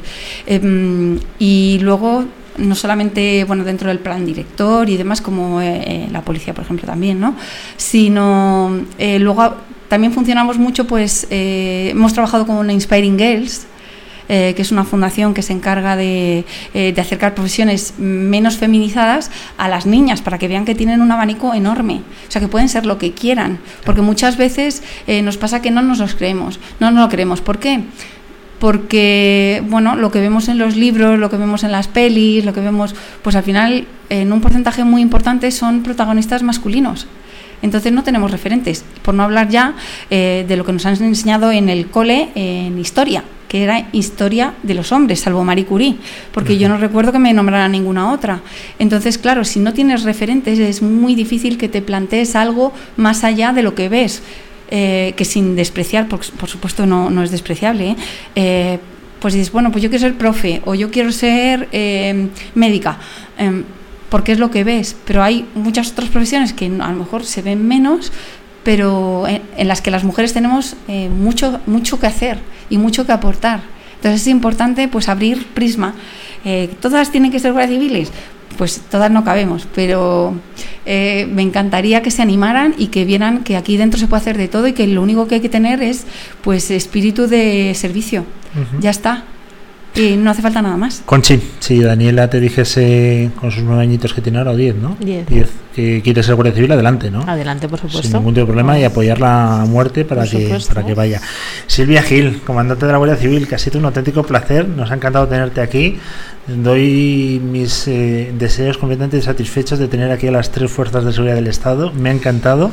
Y además estás invitada cuando vuelvas de Colombia para contarnos qué tal la experiencia, ¿vale? Muchísimas gracias. Ahí te espero en, en este sitio otra vez para que nos cuentes lo bien que lo has hecho, lo bien que nos vas a dejar a todos los españoles y lo orgullosos que estamos nosotros de todas nuestras fuerzas, ¿verdad, Conchi? Por supuesto. Por supuesto que sí. Seguimos con el programa, nos vamos a la tecnología y volvemos en Silvia un Leal. segundito. Hoy es de Silvias. Hoy, hoy es de Silvias. Hoy Silvias. Y también de Gil, porque ha estado en Marta también. Gil también. Así que todo queda en casa.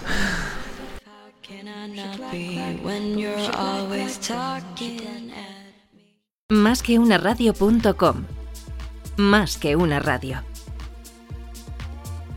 Escúchanos en iTunes, iBooks, SoundCloud, TuneIn, en YouTube y por supuesto en nuestra web, másqueunaradio.com. Escúchanos en iTunes, iBooks, SoundCloud, TuneIn, en YouTube y por supuesto en nuestra web, másqueunaradio.com. Másqueunaradio.com. Másqueunaradio.com. Más que una radio. Miedo 4.0. No lo temas, no lo temas.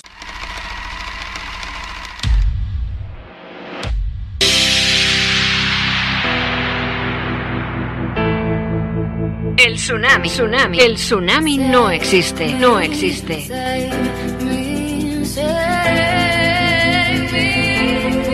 Miedo, miedo 4.0. No, no, no lo temas. Es tu gran oportunidad.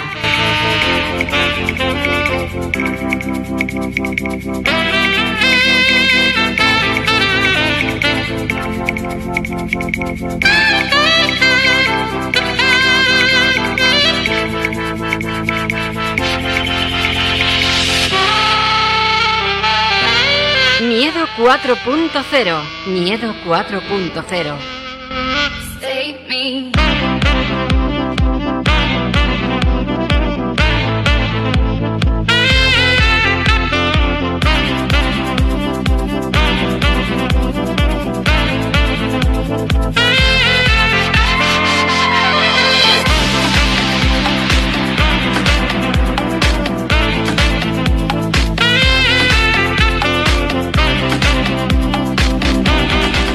Pues hoy tenemos aquí a una persona, no sé si decir que un invitado muy especial, Paco, porque yo es que te miro y lo que veo es un amigo. Porque para todos los que me están escuchando, ¿qué puedo decir que tengo aquí? No sé si exagero, yo creo que no, si digo la persona que más sabe de I más de más I en No que España. no hay que que todavía no he dicho quién eres. sí, señores y señoras, confirmo que hoy tengo aquí conmigo en más que una radio a la persona que sabe de I más D más I en España y sé de lo que estoy hablando. Tengo aquí a Marín. Paco, mi amigo, mi bueno, la verdad es que eh, haces un trabajo alucinante. Mira que hace tiempo que sigo tu trayectoria y tengo muchas ganas de escucharte y estoy muy contenta de que hayas hecho el hueco de acompañarme, Paco. Bueno, Muchas gracias. Un placer. entonces, bueno, para quienes no sepan quién eres, ¿quién es Paco Marín? ¿Qué hace ahora? ¿De dónde viene? Vamos a empezar a hablar un poquito de ti. Bien. Pues Paco María es una persona que no sabe si es un ingeniero que se convirtió en un empresario o un empresario que se hizo ingeniero o ambas cosas. Lo que sí que soy, soy una persona que cree firmemente en el valor de generación de riqueza que tiene la I más D I para las sociedades avanzadas. Por lo tanto, desde muy joven practico esa regla de hacer crecer las empresas en base a utilizar la I más D I como capital. Por lo tanto, eh, basado en eso, he tenido la suerte de poder demostrar que esa regla se cumple. He sido empresario, luego he sido una cosa bastante poco habitual. He estado al frente de una organización pública muy relevante del país, que es el CEDETI, cuatro añitos, y ahora vuelvo otra vez al campo de batalla de la creación de empresas, de la generación de más valor en nuestro país, eh, retornando a donde nunca salí, que fue en esa creencia firme de generar valor. Claro, y decimos, vamos a hablar de I más D más I, y entonces unos dirán, bueno, me froto las manos porque vamos a hablar de cómo sacar dinero, ¿no?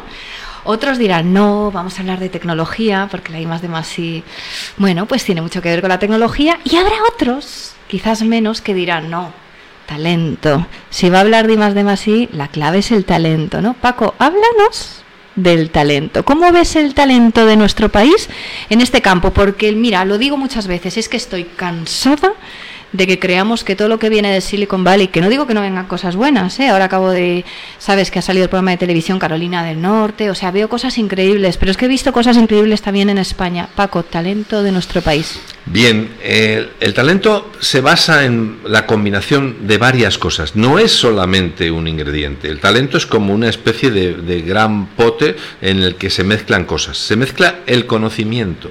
Bien, conocimiento, España está bien. España tiene una fuerte base de formación, En eso no nos podemos tampoco, eh, digamos, creer los mejores, pero no estamos en la cola. Nuestros eh, egresados de las universidades tienen un, nivel formativo suficientemente fuerte para estar en, ese, eh, en, ese, en esa competición. Pero además de ese conocimiento, lo que tenemos es otra condición tremendamente buena, que somos emprendedores, somos innovadores, somos gente que no nos paramos ante la incógnita. Y es fácil cuando te mueves por el mundo darte cuenta cómo países que tienen muchísimo mayor nivel que el nuestro, ante los problemas que se les enfrentan en el día a día, toman soluciones del libro. Y nosotros solemos buscar las soluciones que no están en el libro. Sol- solemos buscar las soluciones más creativas. Si tú combinas el conocimiento y, la y las ganas de innovar, dan una combinación bastante sabrosa. Por lo tanto, talento, en esa combinación de esas dos cosas, estamos bien. ¿Dónde nos falta eh, para acabar de redondear ese talento? Orientar nuestro conocimiento y nuestra ambición hacia la solución de problemas concretos de la sociedad. Y ahí es donde yo creo que nos faltan dar un paso. En eso me voy a dedicar fuertemente porque creo que si lo hacemos, redondearemos un triángulo francamente bueno. Bueno, bueno, bueno, me voy a dedicar, acabas de decir. ¿Qué vas a hacer, Paco? A ver, no me dejes aquí, cuéntanos qué vas a hacer y Bueno. luego ya seguimos con las preguntas. Voy a hacer eh, varias cosas. Eh, Nunca, nunca en mi historia he tenido una- un monocultivo.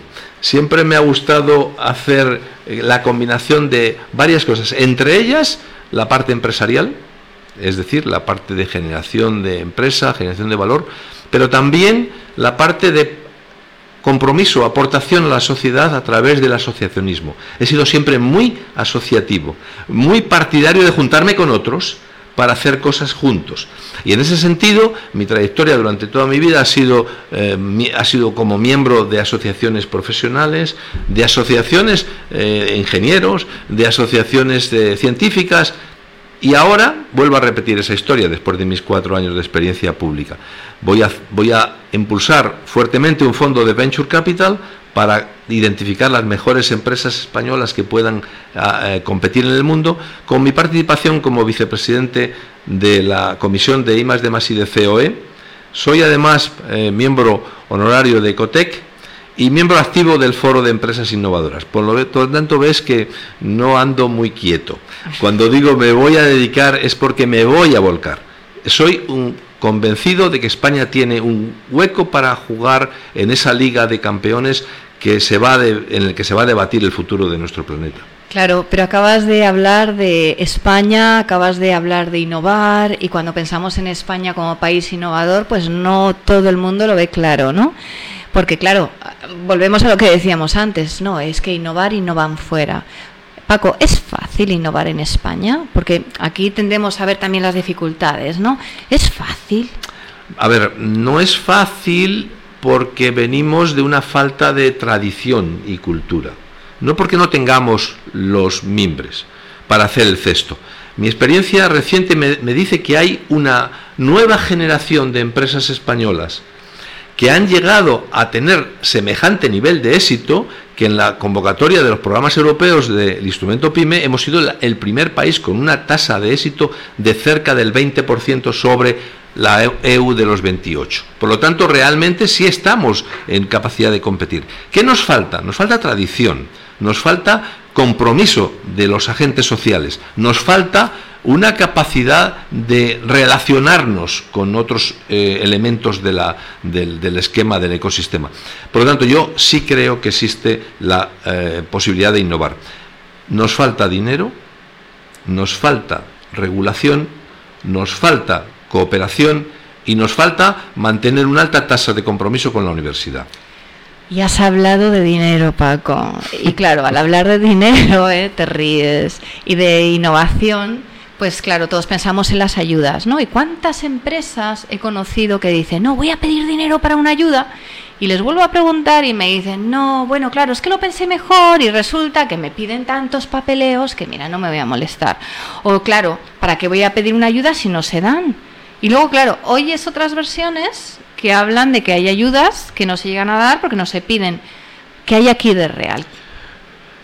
Es una mezcla extraña, eh, Silvia. Es una mezcla un poco rara y un poquito, yo diría, contradictoria.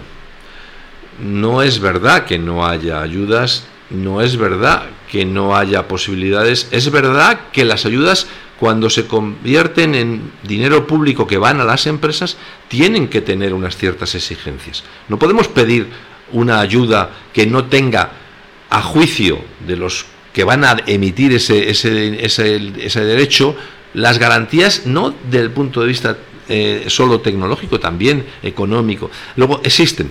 Existe dinero fuera eh, en Europa que es muy, muy difícil de ganar. La tasa de éxito de las empresas españolas, de las, empresas en el último programa marco, ha estado del 14%. Es decir, solo 14 de cada 100 se veían recompensadas. Pero claro, es que aquello es un nivel de competencia a nivel europeo. Por lo tanto, yo sí creo que existen posibilidades. Cedeti, por ejemplo, tenía una tasa de éxito muchísimo más alta. Eh, en algunos casos estaría entre el 30 y el 50%. Luego, evidentemente, tienes que ser un buen proyecto, tienes que tener una buena credibilidad sobre tu proyecto, pero si tienes eso y tienes decisión, hay que decir que sí que existen las oportunidades. Lo que pasa es que lo que no se puede hacer, y ahí sí voy a ser radical, no se puede hacer un proyecto para tener el dinero, es decir, buscar un dinero, buscar el dinero y, crearse un proyecto, es al revés. Hay que tener un proyecto empresarial, hay que tener un proyecto y entonces buscas el dinero. Si lo haces al revés, es seguro que no lo vas a encontrar, porque el que te lo tiene que dar detecta que no eres un verdadero vocacional de esto. ¿Y es verdad eso de que hay dinero que no se llega a dar porque no se solicita, Paco? Eh, en eso hay una pequeña gran confusión. El dinero que no se solicita es aquel dinero que va dirigido a los préstamos. Y los préstamos eh, han sustituido en, los en la última década larga en buena medida las ayudas que tenían que haber ido en términos de subvención. Yo creo que España tiene que reequilibrar el dinero que da a préstamos y el dinero que da a subvenciones. Pero el dinero que no se coge de préstamos tiene que ver con las dificultades de las garantías para que se exigen al que le van a dar el préstamo. Pero sobre todo, no tanto a las empresas como dirigir préstamos a organismos de investigación, a centros tecnológicos que no tienen facilidad para su eh, financiación, para su endeudamiento, es que estamos hablando de una herramienta, de un instrumento equivocado. Por lo tanto, vamos a poner Vamos a operar con un, con un bisturí y no con un cuchillo. Vamos a comer eh, sopa con una cuchara y no con un tenedor. Es decir, vamos a hacer que cada cosa tenga el instrumento adecuado. Si tú si tú das a, lo que quieres hacer el instrumento adecuado, lo vas a encontrar. Si lo haces con instrumentos que no son adecuados, lo más probable es que falles. Y hablabas de la COE, hablabas también del tejido empresarial y bueno, pues todos sabemos que estamos viviendo una época de muchos cambios tecnológicos, sociales, bueno, yo te diría que hasta de valores, ¿no? Entonces, ¿cómo ves el tejido empresarial actualmente? ¿Está preparado para estos cambios? ¿Los entiende? ha habido un cambio sustancial después de la crisis de la última gran crisis. El tejido empresarial nuevo ya, es, ya nace completamente identificado con los valores. Ya no tiene que aprender. Está, como es, como es joven y como es eh, inexperto, se está, se está baqueteando contra las dificultades, pero no tiene los viejos defectos de antaño. Y el tejido tradicional, y para eso me voy a apoyar en un sector absolutamente ejemplar como es el agro, el agro español, está cambiando radicalmente. Está cambiando, está incorporando los nuevos eh, estilos de, hacer cosas. Yo soy un optimista en cuanto a las capacidades del tejido empresarial español. Soy un poco escéptico en cuanto al tamaño y en cuanto al volumen. Pero es que para la vida nunca se ha hecho, nunca has crecido a los 60 años sin pasar por los 10, los 20, los 30, los 40. Luego hay que ir creciendo. Mi, mi apuesta es a porque crezca nuestro tejido en volumen y en cantidad, en tamaño y en cantidad. Es decir, hay que confiar en nuestro tejido empresarial. Yo lo que puedo decir es que después de mis cuatro años de sector público, afirmo rotundamente que hay una cantidad de empresas por las que merece la pena seguir apostando. Y claro, hablas de crecer y para crecer hace falta, bueno, no tener el pensamiento solo de sobrevivir, sino una cierta ambición, ¿no, Paco? Un tema que sé que te gusta mucho y que, que detectas por ahí. Háblame de, Sí. de ambición, Paco. Es que para mí la palabra ambición es una palabra que tiene una en, en castellano, en nuestro idioma rico, tiene una cierta componente peyorativa. ¿no? Eh, asociamos ambición a, a una especie, digamos, de desmesurada ganas de tener cosas. Y yo creo que esa tiene que mirarse desde el ámbito desde el punto de vista positivo. Yo veo ambición en jóvenes, veo ambición en mayores, veo ambición en gente que ha sido capaz de no conformarse con donde está, sino querer ser, digamos, más eh, presentes, más líderes, más eh, omnipresentes en su territorio. Esa ambición existe en, los jóvenes españoles y en los mayores españoles que están empre- emprendiendo. Hay que identificarlos bien y hay que apoyarlos. Lo que tampoco podemos hacer es tener una política de café para todos. Eh, A mí esa política ya estoy seguro que va a fracasar. Hay que identificar como país, España tiene que decir en qué cosas quiere ser líder. Y en esas cosas que quiere ser líder debe de identificar los tractores. Y a esos tractores en los, en los sectores líderes les tiene que apoyar, como lo hacen todos los países. Es que es falso. Has hablado de Silicon Valley. Es falso pensar que Silicon Valley nació de una manera espontánea como las setas. Que va, antes de nacer hubo mucho riego, mucho abono al territorio, hubo muchos mm, cientos de millones de dólares dedicados a que luego pudieran salir esos eh, presas tan líderes. Por lo tanto, identificar los sectores, identificar los líderes y abonar. ¿Y por qué miramos siempre a los mismos? ¿Por qué si resulta que eres emprendedor en Silicon Valley siendo español se supone que eres más exitoso que si te quedas en Madrid a empujar el país? Bueno, Madrid, Barcelona, Bilbao. Porque hay un efecto, ya eso es- es- tendríamos que irnos a la, a la vieja cultura española eh, imitativa, eh, digamos, que yo creo que estamos superando. Pero es verdad que todavía eh, lo que viene de fuera tiene ese encanto de lo que parece que viene como eh, garantizado por una especie de no sé qué. Yo creo que eso es falso y creo que hay que apostar claramente por los que hacen las cosas aquí, que generan riqueza, que dan empleo, que producen auténticos valores de exportación. Mira, Silvia, hay una cosa que no se dice mucho. España ha cambiado radicalmente su, eh, su balanza de pagos. Y la ha cambiado a través de incorporar a la balanza de pagos actual mucho valor tecnológico. ¿Quién crea el valor tecnológico exportable? Estos señores que estábamos hablando antes, los que son capaces de no ponerse barreras y decir que en el espacio tenemos un hueco, que en el automóvil hemos pasado de no ser nada hace muy pocos años a tener ahora mismo las empresas más potentes del sector automóvil en los servicios auxiliares. Pero empresas que dicen que tienen el 70% de los, de los techos de los coches del mundo son hechos por una empresa española. Paco, ha llegado el momento, el momento de empezar a poner nombres de empresas encima de la mesa, ¿no? Háblanos de casos de éxitos de empresas que a ti pues te tengan sorprendido, ¿no? Y de las que destacarías esta ambición, ¿no? De qué tipo de empresas, de qué empresas debemos aprender. ¿A quién nos recomiendas que miremos? Mira, eh, por, ser, por ser prudente y que no quiero usar el nombre de nadie sin su permiso, me, voy- me vas a permitir que no dé el nombre de la empresa. Vale. Porque me parece que no tendría, o podría parecer que estoy haciendo. Te voy a decir segmentos. Bueno, o también hacemos una cosa y en el futuro les pides la autorización y vuelves a venir, Paco. que hoy de hecho he tenido una invitada que repetía. Bueno, en otra, en otra cosita, ¿no? Y Efecti- venga, venga. Efectivamente, cuéntanos. porque tengo la curiosidad de hacer eso que dices.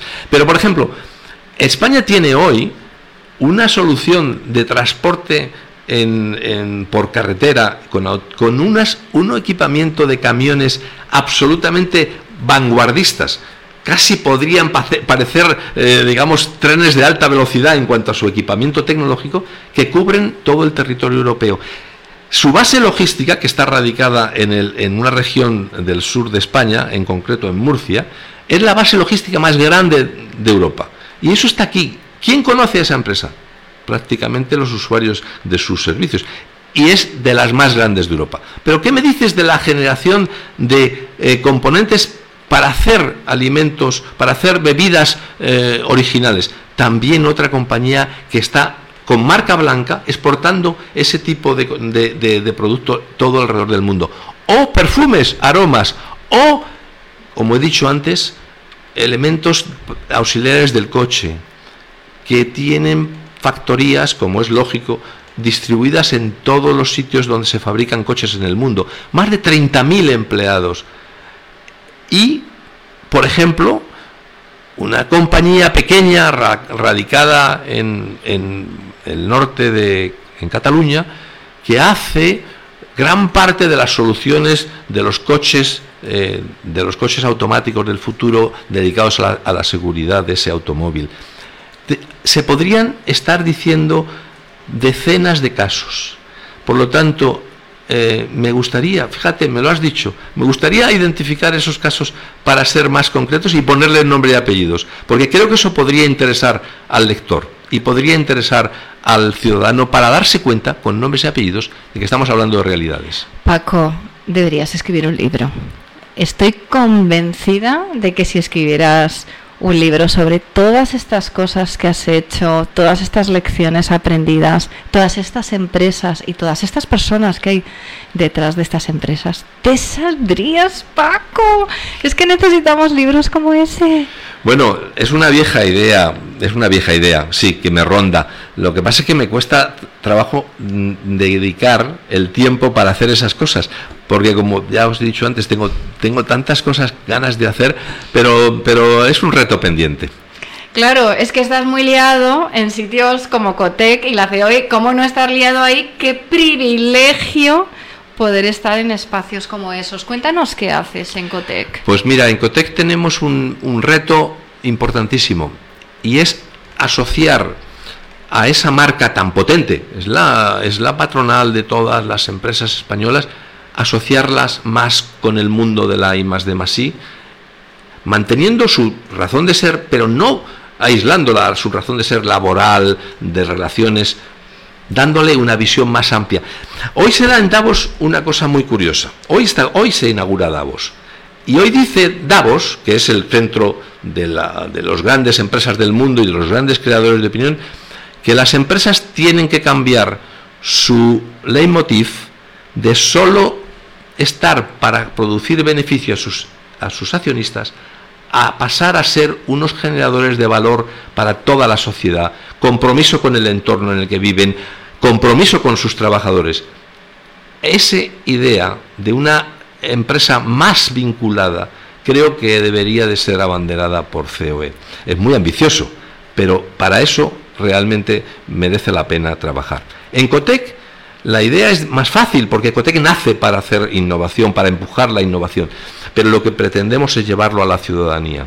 Pretendemos que la ciudadanía se entere de que lo que se hace en las empresas, en las universidades, en los centros de investigación, tiene mucho que ver con su calidad de vida. Es que superar un problema de enfermedades, superar un problema de medio ambiente, superar un problema de movilidad, superar un problema de eh, mejor alimentación, tiene que ver con que previamente alguien haya invertido dinero en investigar eso. Investigar es básicamente buscar soluciones a los problemas que tiene la ciudadanía. Bueno, pues Cotec pretende, entre otras muchas cosas, traducir esa idea de la innovación al público, a la- al ciudadano de a pie. Si eso pasase, o cuando eso pase, voy a decirlo mejor, porque va a pasar seguro, lo que no sé es cuándo, pero cuando esto pase, los poderes públicos estarán mucho más atentos a dedicar los recursos necesarios. Y volvemos al principio, hace falta dinero. Para dedicar dinero a estos temas, la ciudadanía tiene que ser consciente de que tiene mucho que ver con su calidad de vida. Pues Paco, nos vamos acercando al final. Han sido muchas ideas, muchas cosas. ¿Me he olvidado de algo? ¿Hay algo que quieras contarnos? ¿Algún mensaje? ¿Alguna idea? ¿Una recomendación? Danos una recomendación para los que estemos ahí pensando en innovar algo, en crear algo, en cambiar el mundo un poquito, aunque sea. Si tienes una idea, eh, lo primero que creo que debes de hacer es chequear con tu entorno, amigos, eh, profesores, eh, colegas, que esa idea tiene sentido, tiene componentes innovadores. ¿Cuánto esfuerzo se ha gastado en nuestra vida repitiendo cosas que ya no eran, digamos, de valor. Inventar la rueda, ¡buah! no tenemos tiempo. Luego, primero, si tienes la idea, contrasta que tiene una componente, digamos, de modificación de las cosas, que sirve. Segundo, eh, búscate bien el equipo. Es difícil hoy en día que hagas una idea solito. Ya, no estamos en el tiempo del emprendedor brillante, el- del inventor. Hoy la innovación es 1% de creación de valor y 90% de sudor, o 99% de sudor. Hay que trabajar mucho. Luego tienes que buscarte un equipo. Y tercero, búscate quien te financie. Pero fíjate que en esta línea, mira que tu idea valga, búscate con quién la haces y luego busca el dinero. Pues es una manera muy bonita de terminar. Gracias Paco, espero verte aquí y escucharte aquí de nuevo muy pronto. Cuando queráis. Miedo, miedo, miedo 4.0. Miedo, miedo, miedo 4.0. 4.0.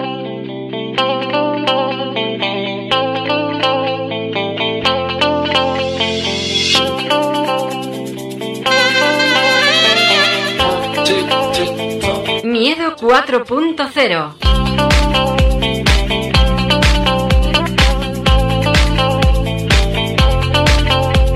El tsunami no existe, no existe.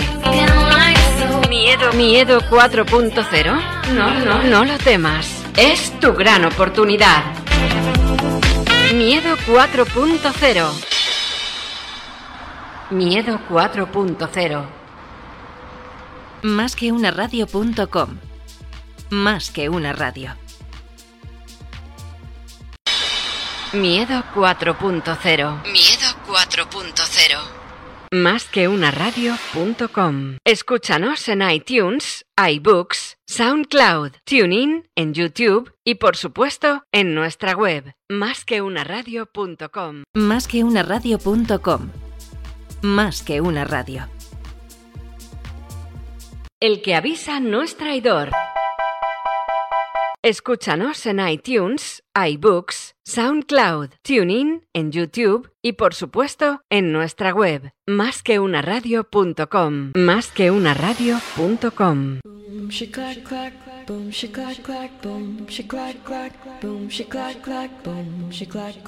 boom, she clack clack, boom, she clack clack. What is this all about? Settle down, please don't yell or shout.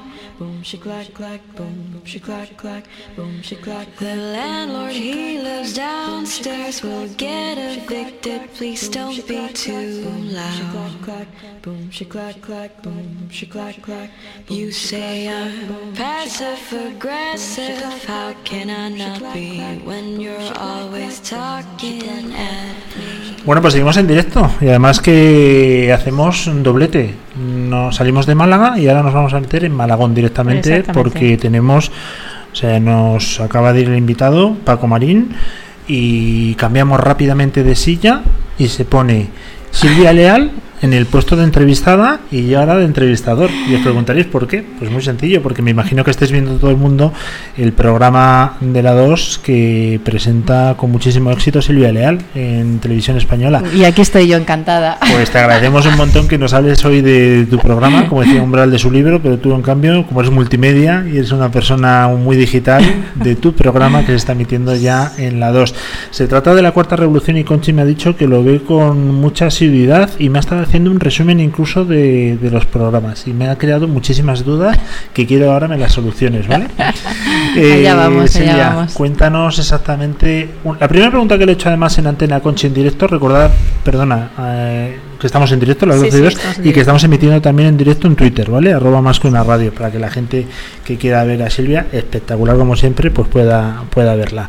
Eh, la cuarta revolución, ¿cuál fue la primera, segunda y tercera? Esa es la primera pregunta que le he hecho a Conchi, casi me mata. Digo, pues lo tengo que hacer a Silvia. Pues mira, no te voy a responder y te voy a explicar por qué. Porque en el principio del programa empieza la primera revolución tal, la segunda revolución cuál, la tercera ah, y entonces ¿qué es lo que pasa? Que si te lo digo me voy a hacer spoiler. Eso no entonces me has hecho una pregunta maravillosa para que la gente preste atención desde el primer segundo. Pues entonces cuéntame qué es la cuarta revolución, por lo menos eso sí.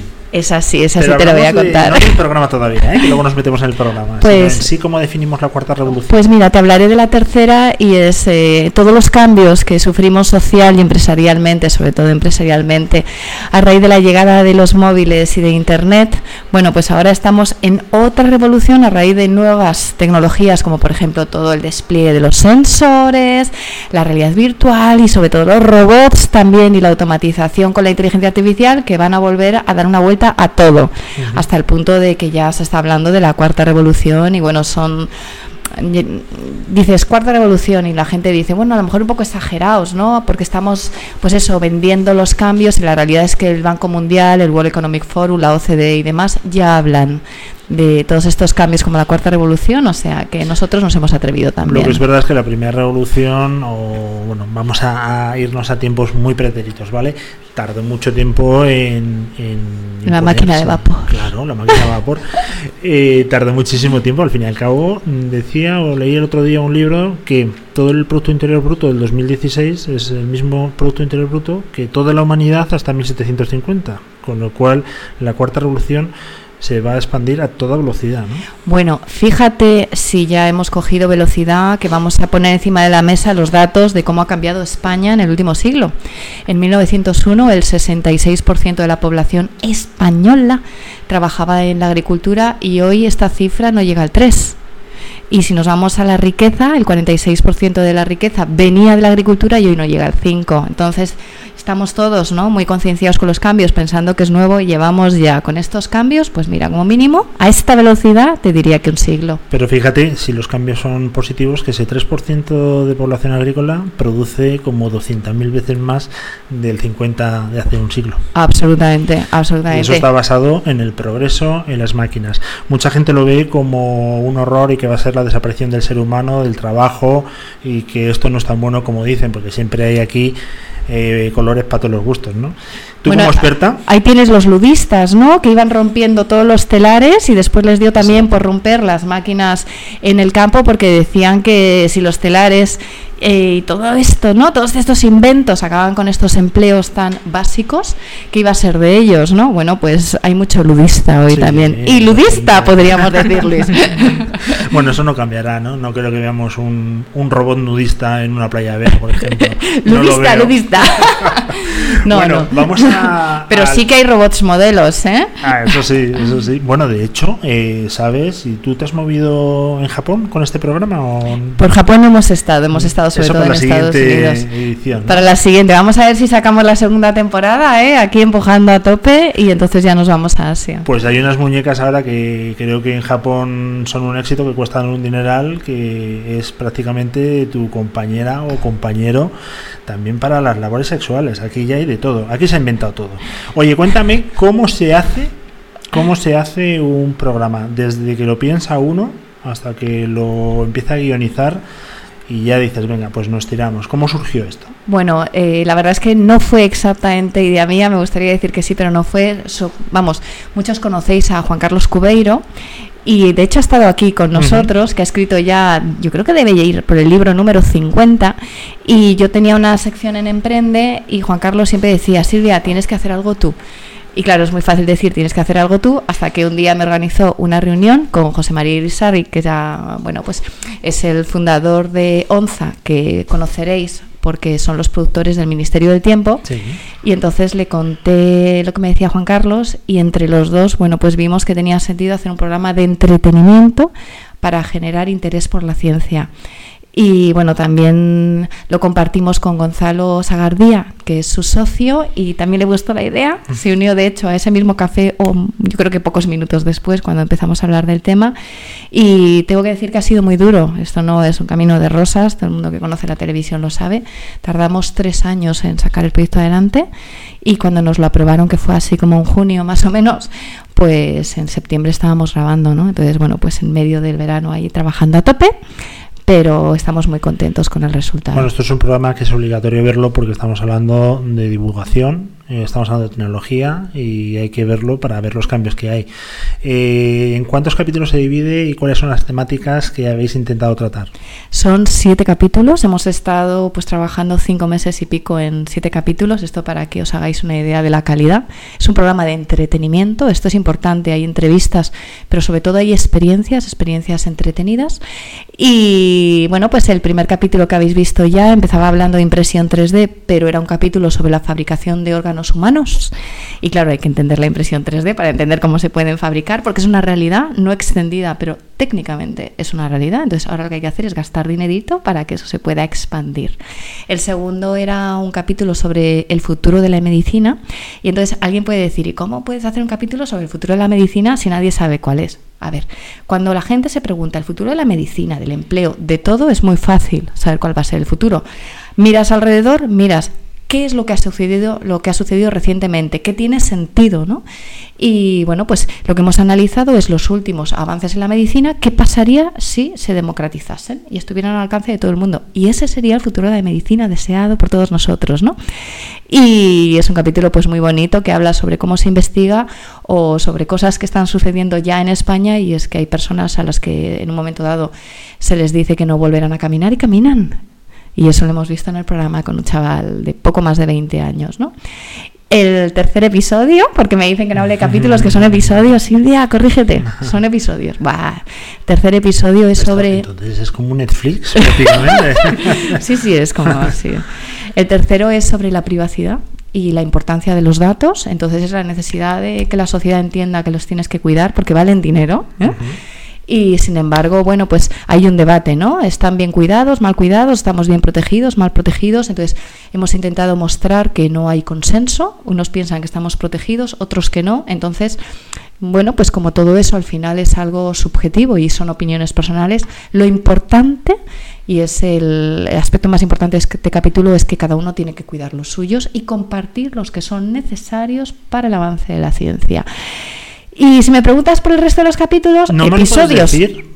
¿Cómo que no te lo puedo decir? Estáis ya por el tercero, habéis emitido el tercero. El tercero. Y la semana que viene, empie- el sábado será el cuarto. Claro, pero será una incógnita porque yo no sé el orden en el que se están emitiendo. Esta semana pensé que se emitía. ¿No quieres que hagamos un poquito de spoiler? No, por supuesto que sí, vamos, te lo vamos a destripar entero. Pero quería hacerte una pregunta antes, eh, cuando... eh, madre mía, dame un golpe en la, ¿Qué te en la cabeza que me he quedado trabado.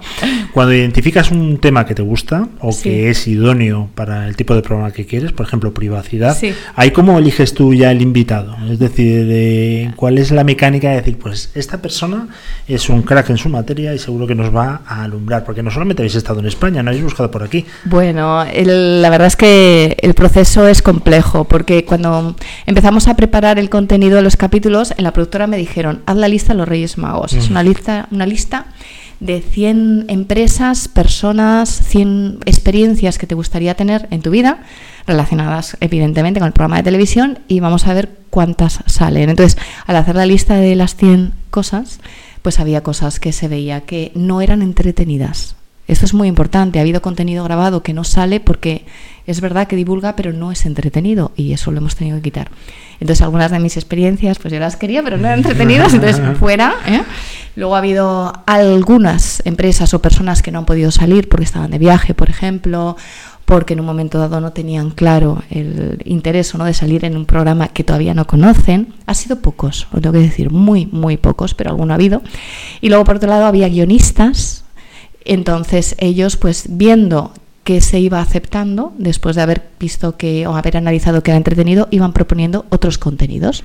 Y entonces, entre el equipo de guionistas, el director del programa, yo trabajando como directora de contenidos y un montón de personas, ¿no? También investigando, pues al final sacamos el contenido de cada uno de los programas. Pero es muy complicado, ¿eh?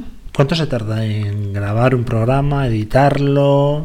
Y vámonos antes también a la producción. Pues yo te diría que cada programa de grabación... Episodio, ¿eh? Silvia? Episodio, episodio. Pues mira, para que os hagáis una idea, el tiempo de grabación, eh, tanto de los viajes como de la voz, porque luego hay que grabar voces, eh, puede haber estado aproximadamente los cinco meses, ¿eh? semana arriba, semana abajo, para siete episodios, esto para que os hagáis una idea de la dedicación. Y luego guiones, postproducción, etcétera, súmale otros dos meses más. Bueno, pues yo te diría que aproximadamente un mes de trabajo por episodio y muchos fines de semana de esos meses también. Sí. Oye, me comentaba Conchi que estamos hablando antes, al principio del programa, un poquito antes, ¿no? De las diez y media, que has estado viendo los programas Sí. y que son super flash, ¿no? Cinco minutos, plas, Sí, plas, son cuentan. como historias cortitas, ¿no? De cada tema que dice Silvia, pues son historias cortitas, con lo cual se te hace muy ameno. ¿Por qué ese formato? Porque es un formato de entretenimiento. Nosotros lo que queríamos era algo muy rápido, al final con un cierto hilo conductor también, que en un momento dado estás viendo algo y te lleva a otra cosa, a otra, a otra, para que no te dé la opción de aburrirte. Y luego pasa entrevista, experiencia, vamos por el mundo. Y están muy cuidadas tres cosas también. Esto para el que no tenga claro sin verlo. Primero, los colores. Es un programa que está muy bien coloreado y alguien dirá, pero ¿qué hace esta mujer hablando de los colores? No, pues es que nos pidieron un programa que además sea muy bonito de ver y está muy bien coloreado, lo tengo que decir. Eh, está muy bonita la música, el trabajo que se ha hecho con la música es espectacular. Y luego, eh, siempre que hemos viajado, hemos hecho mucha grabación del sitio al que íbamos. Entonces, bueno, pues esta semana, por ejemplo, salió Santander, entonces hay imágenes realmente bonitas de todos los sitios a los que hemos ido, que son unos cuantos minutos. Además, muy bien acompañados en cuanto a color y música.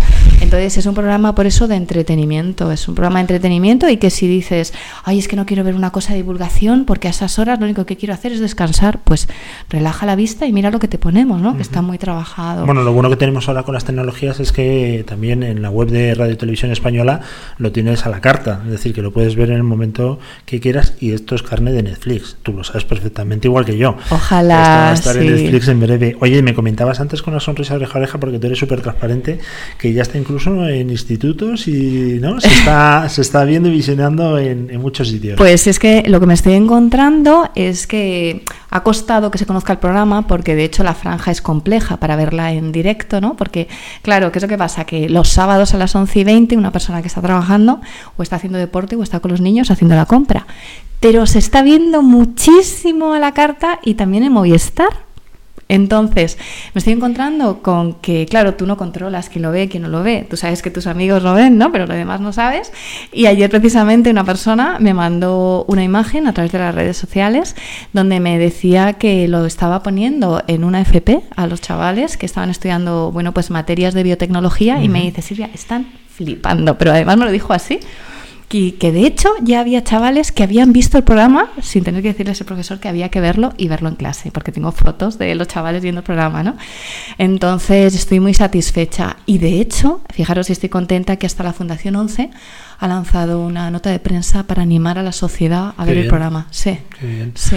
Cuéntame lo más espectacular que has visto, que has vivido durante el rodaje, aquella cosa que te va a quedar grabada de por vida. Bueno, más que espectacular, yo te diría que entrevistas o experiencias de cosas a las que yo tenía muchas ganas y que, la verdad es que alucinante. O sea, cosas que me han contado y que, que todavía no me termino de, de hacer a la idea. El doctor Hampson, en el programa de medicina que está trabajando para descargar los recuerdos de los soldados en chips, le pregunté cuánto tardaría en conseguirlo y cree que aproximadamente cinco años. Y yo ahí todavía estoy un poco... Claro, yo no me lo terminaba de creer, pero cuando estás sentada con él y te está hablando y, y ves, ves, ¿no? Que, que, que no te está tomando el pelo, que realmente hay algo ahí que a lo mejor no te está contando, pero... Pero supone mm, bajar la memoria de Sí. un cerebro a un Sí. dispositivo electrónico y subirlo luego a la nube, ¿no? Claro, yo ahí todavía estoy, permíteme que lo diga, patidifusa. Luego no ha salido en la serie porque claro, ya es que era muy fuerte, pero también me ha pasado y es muy bonito, probablemente una de las experiencias más bonitas que he tenido. En la grabación del programa, eh, al doctor Anthony Atala le pregunté que cuándo tendría órganos complejos trasplantables y me dijo que les tenía en el laboratorio y me regaló una oreja. que la tengo en casa, por cierto, me regaló una oreja, si una oreja muy bonita, va a ser bonita. como un Amazon de estos de ¿eh? que te pone en la antena. Sí, sí, sí. Luego me ha gustado mucho, que espero que salga en breve, probablemente esta semana, una entrevista con el padre de Norman, que es la primera inteligencia artificial psicópata del mundo, para demostrar que los robots que aprenden se pueden, se pueden volver malos. Y tampoco lo hemos sacado, porque claro, todo no lo puede sacar en tres minutos, que tiene aproximadamente cada uno de los reportajes o las experiencias. Pero es que resulta que el día que fui, compartía conmigo su preocupación eh, su padre, Manuel Cebrián, porque se había presentado una persona para pegarle por tener una inteligencia artificial psicópata, es decir, alguien que pensaba que estaba haciendo algo con un humano que tenía encerrado. O sea, esto para que veamos la sociedad como mal, como está, que no termina de entender todo esto de la tecnología. Y luego una carta que me estuvo enseñando que le había llegado pocos días antes de una persona que le había mandado un maleficio. Y entonces, bueno, pues fue muy divertido, ¿no? Porque me estuvo enseñando la carta, llevaba cosas, ¿no? Con, bueno, pues del maleficio que, que para que hiciera efecto, ¿no? Y claro, gente que está maldiciendo el trabajo de investigadores que tratan de poner el debate encima de la mesa para decir, ojo, con el desarrollo de todas estas tecnologías, que si no hay ley, que si no hay regulación, podemos tener un problema. Y la gente, en lugar de apoyarles, como no entiende nada, le mandan maleficios o se presentan allí para pegarle. Y había Bueno, tenido que ir el cuerpo de seguridad para pararlo, ¿no? Entonces que no estamos comentabas, ¿no? locos. De, de la destrucción de las máquinas de vapor. Me imagino que habrá que pasar un ciclo donde la gente entienda que esto es el progreso, ¿no? Claro. Eh. Oye, vamos a... eh, ¿Qué día lo podemos ver, pero en rigurosa primicia, para, para no perdérmelo? Los sábados en la 2 a las 11 y 20. Vale, y ahora tenemos la sección spoiler. Que ahora vamos a machacar, ¿eh? que nos llave... eh, ¿Quién sigue tele- de directora? Yo creo que Rosa María Mateo, ¿no? No lo sé. ¿quién No lo sé, pero bueno, este quién es... Sí, sí, que ella ha puesto el cargo a disposición. Vale, bueno, pues que nos Pero llame vamos a hacer spoiler, porque a mí, la verdad, Vamos a hacer un Es que tampoco me spoiler. importa hacer el Cuéntame qué es justo. lo que queda. Pues ¿Qué mira, es lo que queda, vamos a ver? queda un capítulo sobre robots que ha sido una de las experiencias más bonitas que he tenido. Fuimos a grabar a una residencia de Cáritas a Portugal y estuvimos con ancianos que son cuidados por robots. Y le pregunté a una anciana eh, que qué tal la experiencia, ¿no? Porque claro, cuando claro, tienes poca atención, ¿no? por parte de los humanos y están sustituyéndote en parte por los robots, pues a lo mejor en un momento dado hay resistencias. Y estaba tan agradecida mostrando tanto amor hacia esa máquina que a mí todavía me tiene alucinada. Y la máquina, de hecho, le han cambiado el nombre, ahora la llaman Ambrosio y espero que lo se pueda. Porque- Perdóname, ¿eh? pero me hace gracia. El robot de Ambrosio. Y, y de hecho me decía, bueno, esto sí que lo vais a ver, decía, ay, ya verás, Silvia. Dice, claro, es que le cambia el nombre a Ambrosio y algunas veces se enfada y el otro día pasó por aquí y se veía que no estaba muy contento conmigo y ni me saludó. Y ya hemos hecho las paces, ¿no? Una señora de bueno. 80 ahí que dices, jo, qué bonito, ¿no? La vida que le da. Dice, bueno, en un momento dado esto no implica que los familiares ni tengan que visitarla, ni no tengan que visitarla. O sea, es una señora que está en una residencia que ojalá le visiten mucho los familiares, pero en el tiempo que no tiene esas visitas, pues tiene una atención de una máquina y que en lugar de estar viendo la televisión absolutamente pasiva, y ojo que hablo de un programa de televisión, está, bueno, pues entreteniéndose pues con una máquina que para mí es un juguete en este caso, ¿no? Entonces, que lo perciben como un juguete que les da diversión y entretenimiento, ¿no? Entonces, ese es un programa muy bonito que demuestra que las máquinas no vienen a quitarnos el empleo, porque allí no se ha quitado ningún empleo, sino que vienen a ayudarnos a quitarnos tareas rutinarias. Está claro. ¿No entrevistaste a Ambrosio? Eh, eh, ¿a Ambrosio? No, a Ambrosio no me Ay. dejaron porque solo eran tres minutos y no entrevisté a Ambrosio, pero bueno, pues tendré Para que la volver. próxima. te- Tendré que volver. Para la pero- próxima temporada. Sí, pero vas a ver, vas a ver, vas a ver.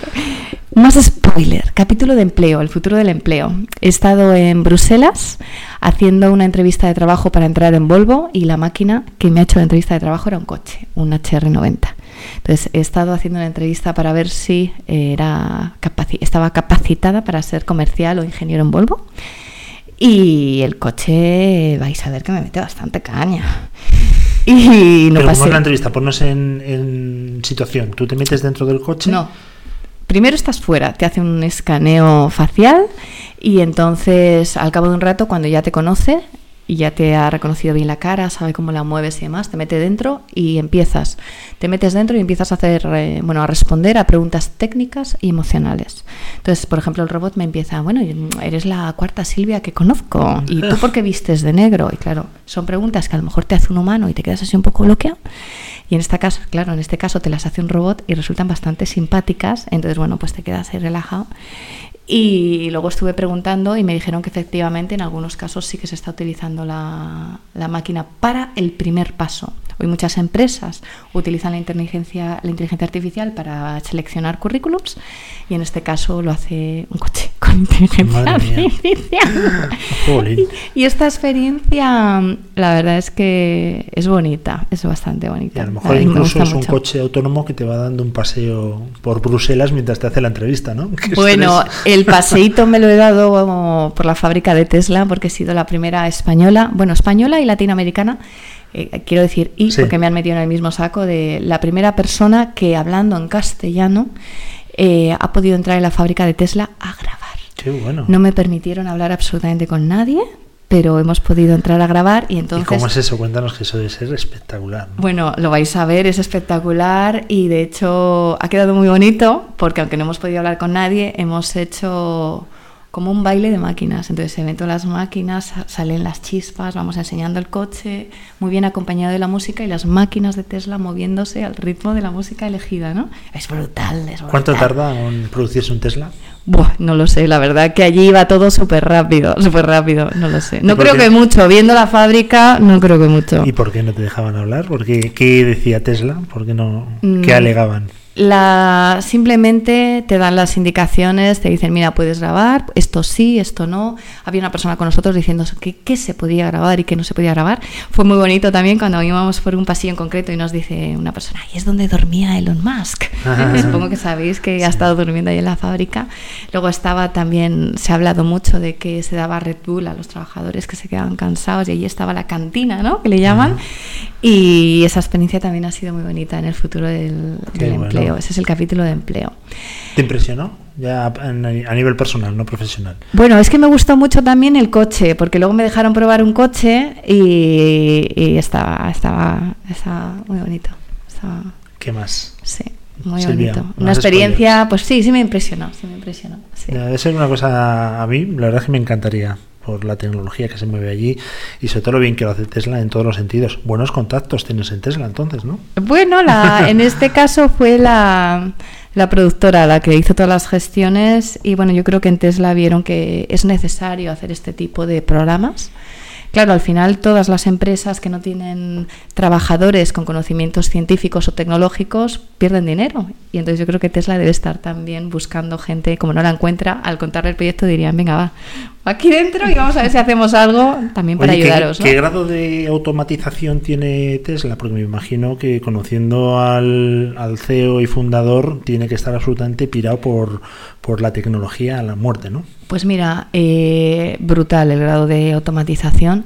Ahora, eh, las personas que vimos nosotros, que estaban allí trabajando, haciendo tareas manuales, estaban fundamentalmente llevando piezas de un sitio a otro, que no era un sitio preestablecido, porque también tienes máquinas autónomas que van llevando las cosas, entonces yo creo que en aspectos puntuales llevaban las cosas personas y sobre todo haciendo el control de calidad, o sea, había muchísima gente con guantes, pues entiendo, súper sensibles, tocando los coches. Entonces, ¿cómo era Tesla? Lleva, vamos, llena, llena, llena, llena, llena de máquinas llena de robots impresionantes, inmensos y personas tocando los coches. Entonces eso sorprende mucho, ¿no? Que ves ahí un montón de gente tocando el coche con los ojos ahí cerrados viendo qué de Bueno, a lo mejor es, como, a lo mejor es una planta, hay que hablarle al Tesla también, hay que darle cariño. Ay, no lo sé, no lo sé, pero allí la gente lo que hace es palpar el coche, ¿no? Está súper chulo. la, experiencia que tiene Tesla en todos los sentidos es espectacular. En cuanto a, a medicina, cosas que digas, bueno, pues he visto cosas que van a cambiar el mundo radicalmente. Bueno, nos queda por hablar eh, sobre el capítulo de educación y eh, en concreto de educación y niños discapacitados. Pues vamos, vamos, cuéntanos. Vamos ahí. Claro, y entonces ahí lo que hemos estado viendo cómo las nuevas tecnologías ayudan a que los profesores puedan gestionar la diversidad. Tú tienes un niño sordo, un niño que no lo es, cómo gestionas esa clase sin que el niño sordo se pierda en un momento dado o los niños que no lo son pierdan ritmo, ¿no? Entonces, con realidad aumentada, inteligencia artificial, la verdad es que lo he estado viendo y me ha encantado. Y lo más curioso además es que en muchos casos lo que se utilizan son aplicaciones españolas que aquí no conoce nadie y que en Estados Unidos parece que están en todos los colegios. Hay una que se llama Chromeville que me, me ha gustado mucho y, el apartado, el episodio, me paso de capítulo a apartado, ya me van a matar. El episodio de educación con testimonios en el MIT de cómo ven ellos la educación es brutal. Y claro, es que he estado jugando a las cosas que se están desarrollando ahora para niños y bueno, a mí casi me tenían que sacar a rastras. Sí, me está impresionado. ¿Cómo va a cambiar la educación? Porque es una cosa que a mí, como padre, me preocupa un montón. Porque el otro día vino, y es la segunda vez que lo digo, pero me gustó tanto. ¿Sabes lo que voy a decir, verdad? No. La analogía que nos dijo el CEO de Tutelus, que un quirófano en el Ah, siglo. XI era una sala de torturas, en el siglo XII, y hoy en día fíjate lo que es. Fíjate. Y sin embargo, las clases siguen siendo exactamente igual que en el siglo XII. Hubo un aula con un profesor que da una clase magistral y hasta mañana, ¿no? Pues- ¿Cómo cambiará tú que has estado ahí? Pues cambiará en el sentido de que los niños seguirán teniendo libros, no tengo ninguna duda, seguirán teniendo cuadernos y escribiendo, pero utilizarán también tecnología. Y no solo hablo de móviles, hablo de gafas de realidad virtual, hablo de aplicaciones de realidad aumentada, inteligencia artificial en momentos en los que están descolgados si hay algo que no entienden. Entonces, clases mucho más tecnológicas y también con una atención mucho más individual. Y nos hemos dejado para el final el último capítulo, que es el de deporte. Pregúntame quién me Me acompaña. apasiona. Ahí estás dando con un deportista profesional. ¿Quién me acompaña? ¿Quién? Tony Nadal y Carolina Marín. Bueno. Fíjate. Carolina Marín, campeona olímpica y del mundo de badminton. Sí, y Tony sí. Nadal, el auténtico máquina que ha creado a Rafa. El máquina no que será, no será un Rafa. robot, ¿no? Tú que has estado al lado suyo. Porque ya sobrepasa lo, lo natural. Y ese capítulo es. Cuéntanos un poco. Yo a Carolina Martín para Marín, perdona, que la, la conozco y he trabajado con ella. eh, lo dije el día que la conocí en el Consejo Superior de Deportes, en el Centro de, de Alto Rendimiento. No he visto una cosa igual en mi vida. Es una máquina. No he visto una cosa igual en mi vida. Da hasta miedo ver lo competitiva que es, eh, lo metódica y lo buena que es, ¿no? Y simpática. Sí. Porque me lo pasé con Hombre, ella. de Huelva. No, no podía ser de otra manera. Cuéntanos qué es lo que habéis hecho en ese, en ese episodio. Pues mira, en ese episodio hemos estado viendo cómo entrena el deporte de élite y cómo el deporte de élite está cambiando en estos momentos gracias a la tecnología, enseñando los últimos avances y viendo cómo una persona normal podrá mejorar su manera de hacer deporte y quizás convertirse en deportista de élite. Y entonces Carolina Marín y Tony Nadal me han estado contando, a mí y al, bueno, pues a todos los espectadores que espero que vean el episodio, cómo utilizan ellos la tecnología. Y por ejemplo, Carolina reconoce abiertamente que sin la tecnología pues no estaría donde está. Entonces, evidentemente, ella es una mujer extraordinaria, pero la tecnología en concreto para sus recuperaciones médicas ha sido muy importante y nos lo explica. Entonces, bueno, pues demuestran cómo la tecnología, que está llena de prejuicios, pues nos puede ayudar a hacer mejor deporte a personas en un momento dado que están en la carrera de ser deportistas de élite, a mantenerse en el tiempo, a estudiar mejor, a tener un mejor empleo, a cuidar mejor a los ancianos, etcétera, etcétera, etcétera. Entonces hemos intentado luchar contra los estereotipos y atraer la atención de aquellos que en un momento dado estén pensando que estudiar. De hecho, tú conoces SAP. A ti te suena, ¿verdad? Hombre, imagínate. Pues SAP tiene también un programa dedicado al deporte, un software para evaluar el rendimiento eh, deportivo. De- tú no lo sabías, ¿a qué no? No, no lo sabía. En fútbol. Para, bueno, Big Data, eh, no sé si inteligencia artificial aquí. Y sensores también, sí. Así que ya has visto todos los deportistas que van con una especie de chaleco pequeñito donde se le están midiendo todas las constantes, los kilómetros que hacen, etcétera. Bueno, pues tiene además un software dedicado para ese tipo de cosas. Eh, cuéntanos algo muy disruptivo, algo que nos mate aquí la cabeza ahora a todos los que estamos escuchando, aunque sea que, que nos provoque una hemorragia en el oído de cinco minutos. Es decir, no me lo puedo creer. Algo muy disruptivo. Sí, de todo lo que has estado viendo. Y también quiero saber en qué proyectos y la segunda temporada, si estáis ya dándole vueltas y dónde va a ir. Pues mira, disruptivo no sé si es, pero algo que a mí me ha gustado mucho del programa fue cuando fuimos a la clínica centro de Madrid y entonces nos pusimos en la puerta a preguntar a todo el que entraba si dejaría que le operase un robot. Y ahí todo el mundo decía que no, y no, y no, y no, y no. Y media hora más tarde entramos a ver cómo operaban los robots a los que en la puerta habían dicho que no. ¿Cómo me va a operar un robot? ¿Cómo me va a operar un robot? Y media hora más tarde, bueno, pues nada, estábamos ahí con los cirujanos, ¿no? Entonces, disruptivo, pues mira, los prejuicios que tenemos ahora mismo y cómo hemos conseguido desmontar en el programa de televisión el rol que están teniendo las tecnologías en nuestra vida hoy de una manera entretenida, ¿no? Entonces, realmente ha sido un programa disruptivo que hemos sacado porque en Estados Unidos Urgencia se sacó para generar interés por los, bueno, por estudiar medicina y lo vamos, consiguieron resolverlo. Y en España fui a la Universidad Europea y en una graduación donde era la madrina de la promoción me dijeron aquí ahora todo el mundo quiere estudiar criminología. Pues espero que lo disruptivo sea el programa y consigamos que la gente que ahora mismo no sabe qué estudiar pues que apueste por la ciencia y la tecnología y seremos un país disruptivo, porque desde luego que es un problema que, bueno, pues ahora mismo tenemos que resolver de manera urgente. La temporada 2 la tienes en mente y me imagino que a lo mejor hay temas que dices, jolín, se nos ha escapado este, pero lo voy a retomar. Pues mira, tengo la verdad muchos deseos de grabar la temporada 2 porque se me escapó los eSports y estoy loca con ese tema. La verdad es que confieso que es un tema que me parece absolutamente apasionante. yo no los entiendo, Silvia. Me tienes que echar una mano y hacer un programa un día con gente de eSports, porque no, lo entiendo en absoluto. Pues mira, piensa en una persona que se dedique profesionalmente a los eSports. ¿En qué piensas? ¿En un friki? ¿Sin arreglar? ¿Que come Sus pizzas tiradas en la habitación, su silla de gaming y sus Coca-Colas por ahí en montañas, ¿no? Pues un deportista de eSports, que de hecho en breve espero que entren en los Juegos Olímpicos. De hecho, el comité ya ha dado el ok si resuelve una serie de problemas con, bueno, pues a detectar si hay un topaje, ¿eh? ya sabéis cómo es esto. Pero es todo lo contrario, un deportista de eSports eh, es exactamente igual eh, su rutina a la de un deportista de élite. Es gente que medita, que come sano, que trabaja en equipo. Es, eh, vamos, yo creo que si te pone un deportista de élite y un experto en eSport profesional, no les distingues. Pero ahí puede haber un dopaje tecnológico, no tanto eh, habitual, sino que ese juego esté amañado de alguna manera. Siempre me lo he pensado, ¿eh? Y se lo preguntaré a un experto que... Amañado no, pero te voy a hablar de dopajes, que esto no es un dopaje, pero bueno, a mí me gusta mucho el asunto. Hay una empresa española que se llama BitBrain que te puede hacer más listo. Entonces hay una serie mañana, ojo, me van a tener tu burro, pero de tecnologías de electroestimulación que en un momento dado se están utilizando ya en estos deportistas para mayor rapidez y están funcionando súper bien. Y vamos a ver en el programa, en concreto en el apartado de empleo, cómo podrían utilizarlo los directivos para reaccionar y pensar más rápido y mejor. Entonces, disruptivo, pues seremos cada día más listos con la llegada de estas tecnologías.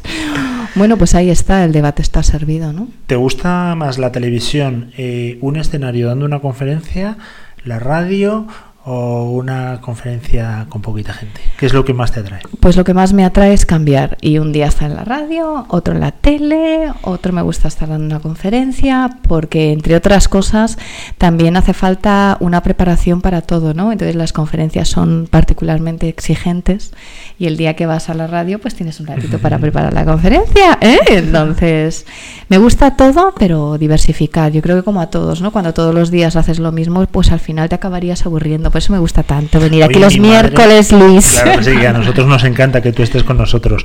Y mi madre, que es una fiel oyente, eso me dice, ¿eh? luego habrá que comprobarlo. Eh, este programa que estés emitiendo en la cuarta revolución en la 2, me imagino que es apto, ¿no? Es un programa de divulgación apto para todos los públicos para que por lo menos los que no tienen mucha experiencia se puedan acercar. Claro, es un programa de entretenimiento para todos los públicos, incluso para aquellos que ya no tienen interés en el futuro del empleo, pero que quieran estar informados y quieran hablar del tema con los que están a su lado, ¿no? Los que están cerca.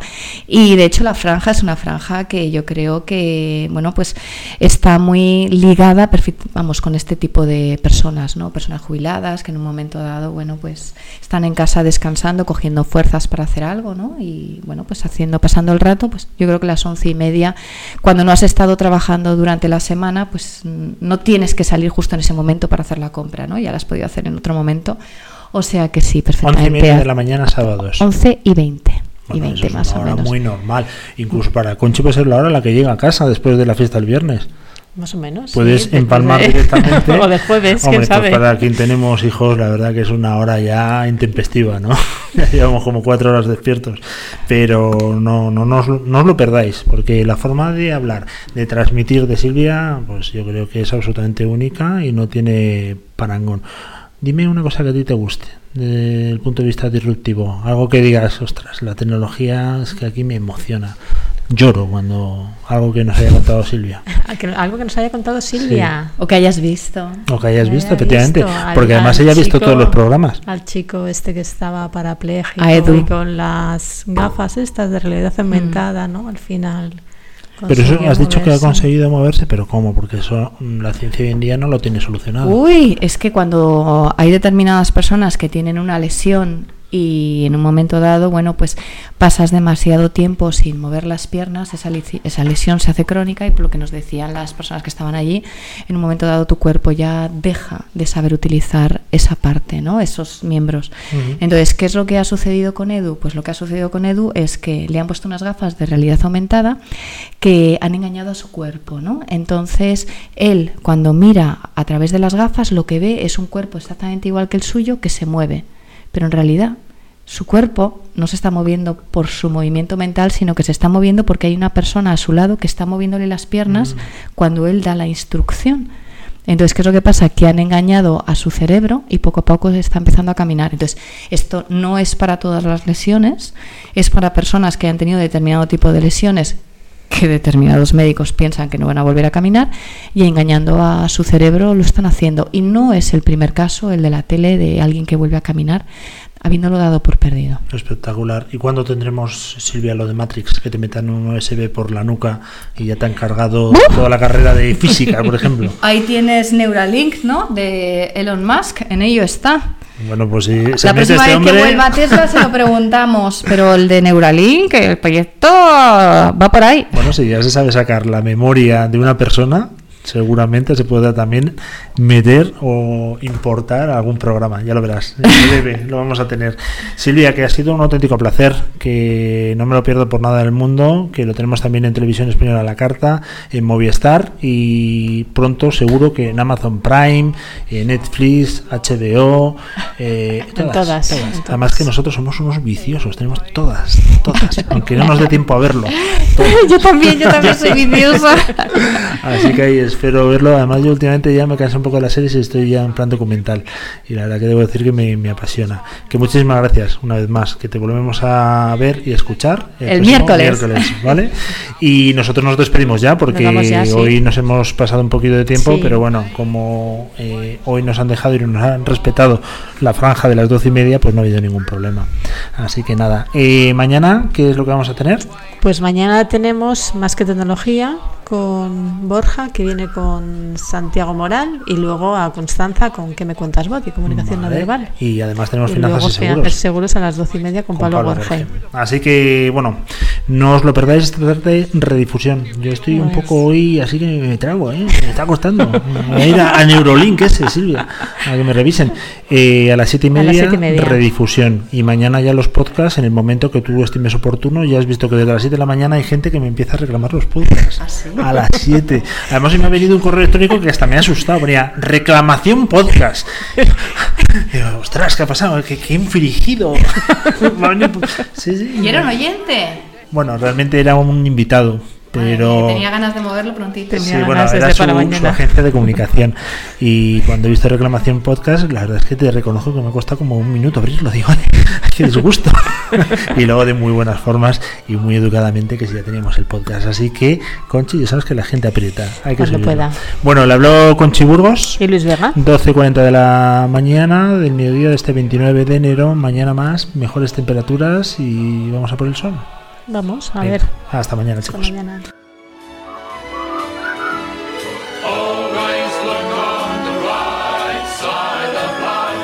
Worst things happen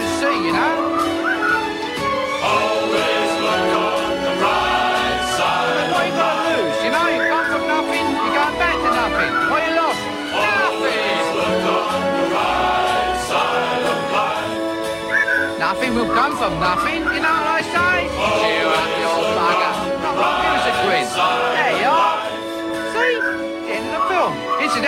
record's available in the foyer.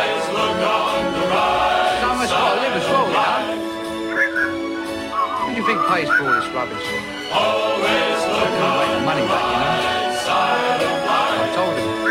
I said to him, Bernie, I said, never make that money back.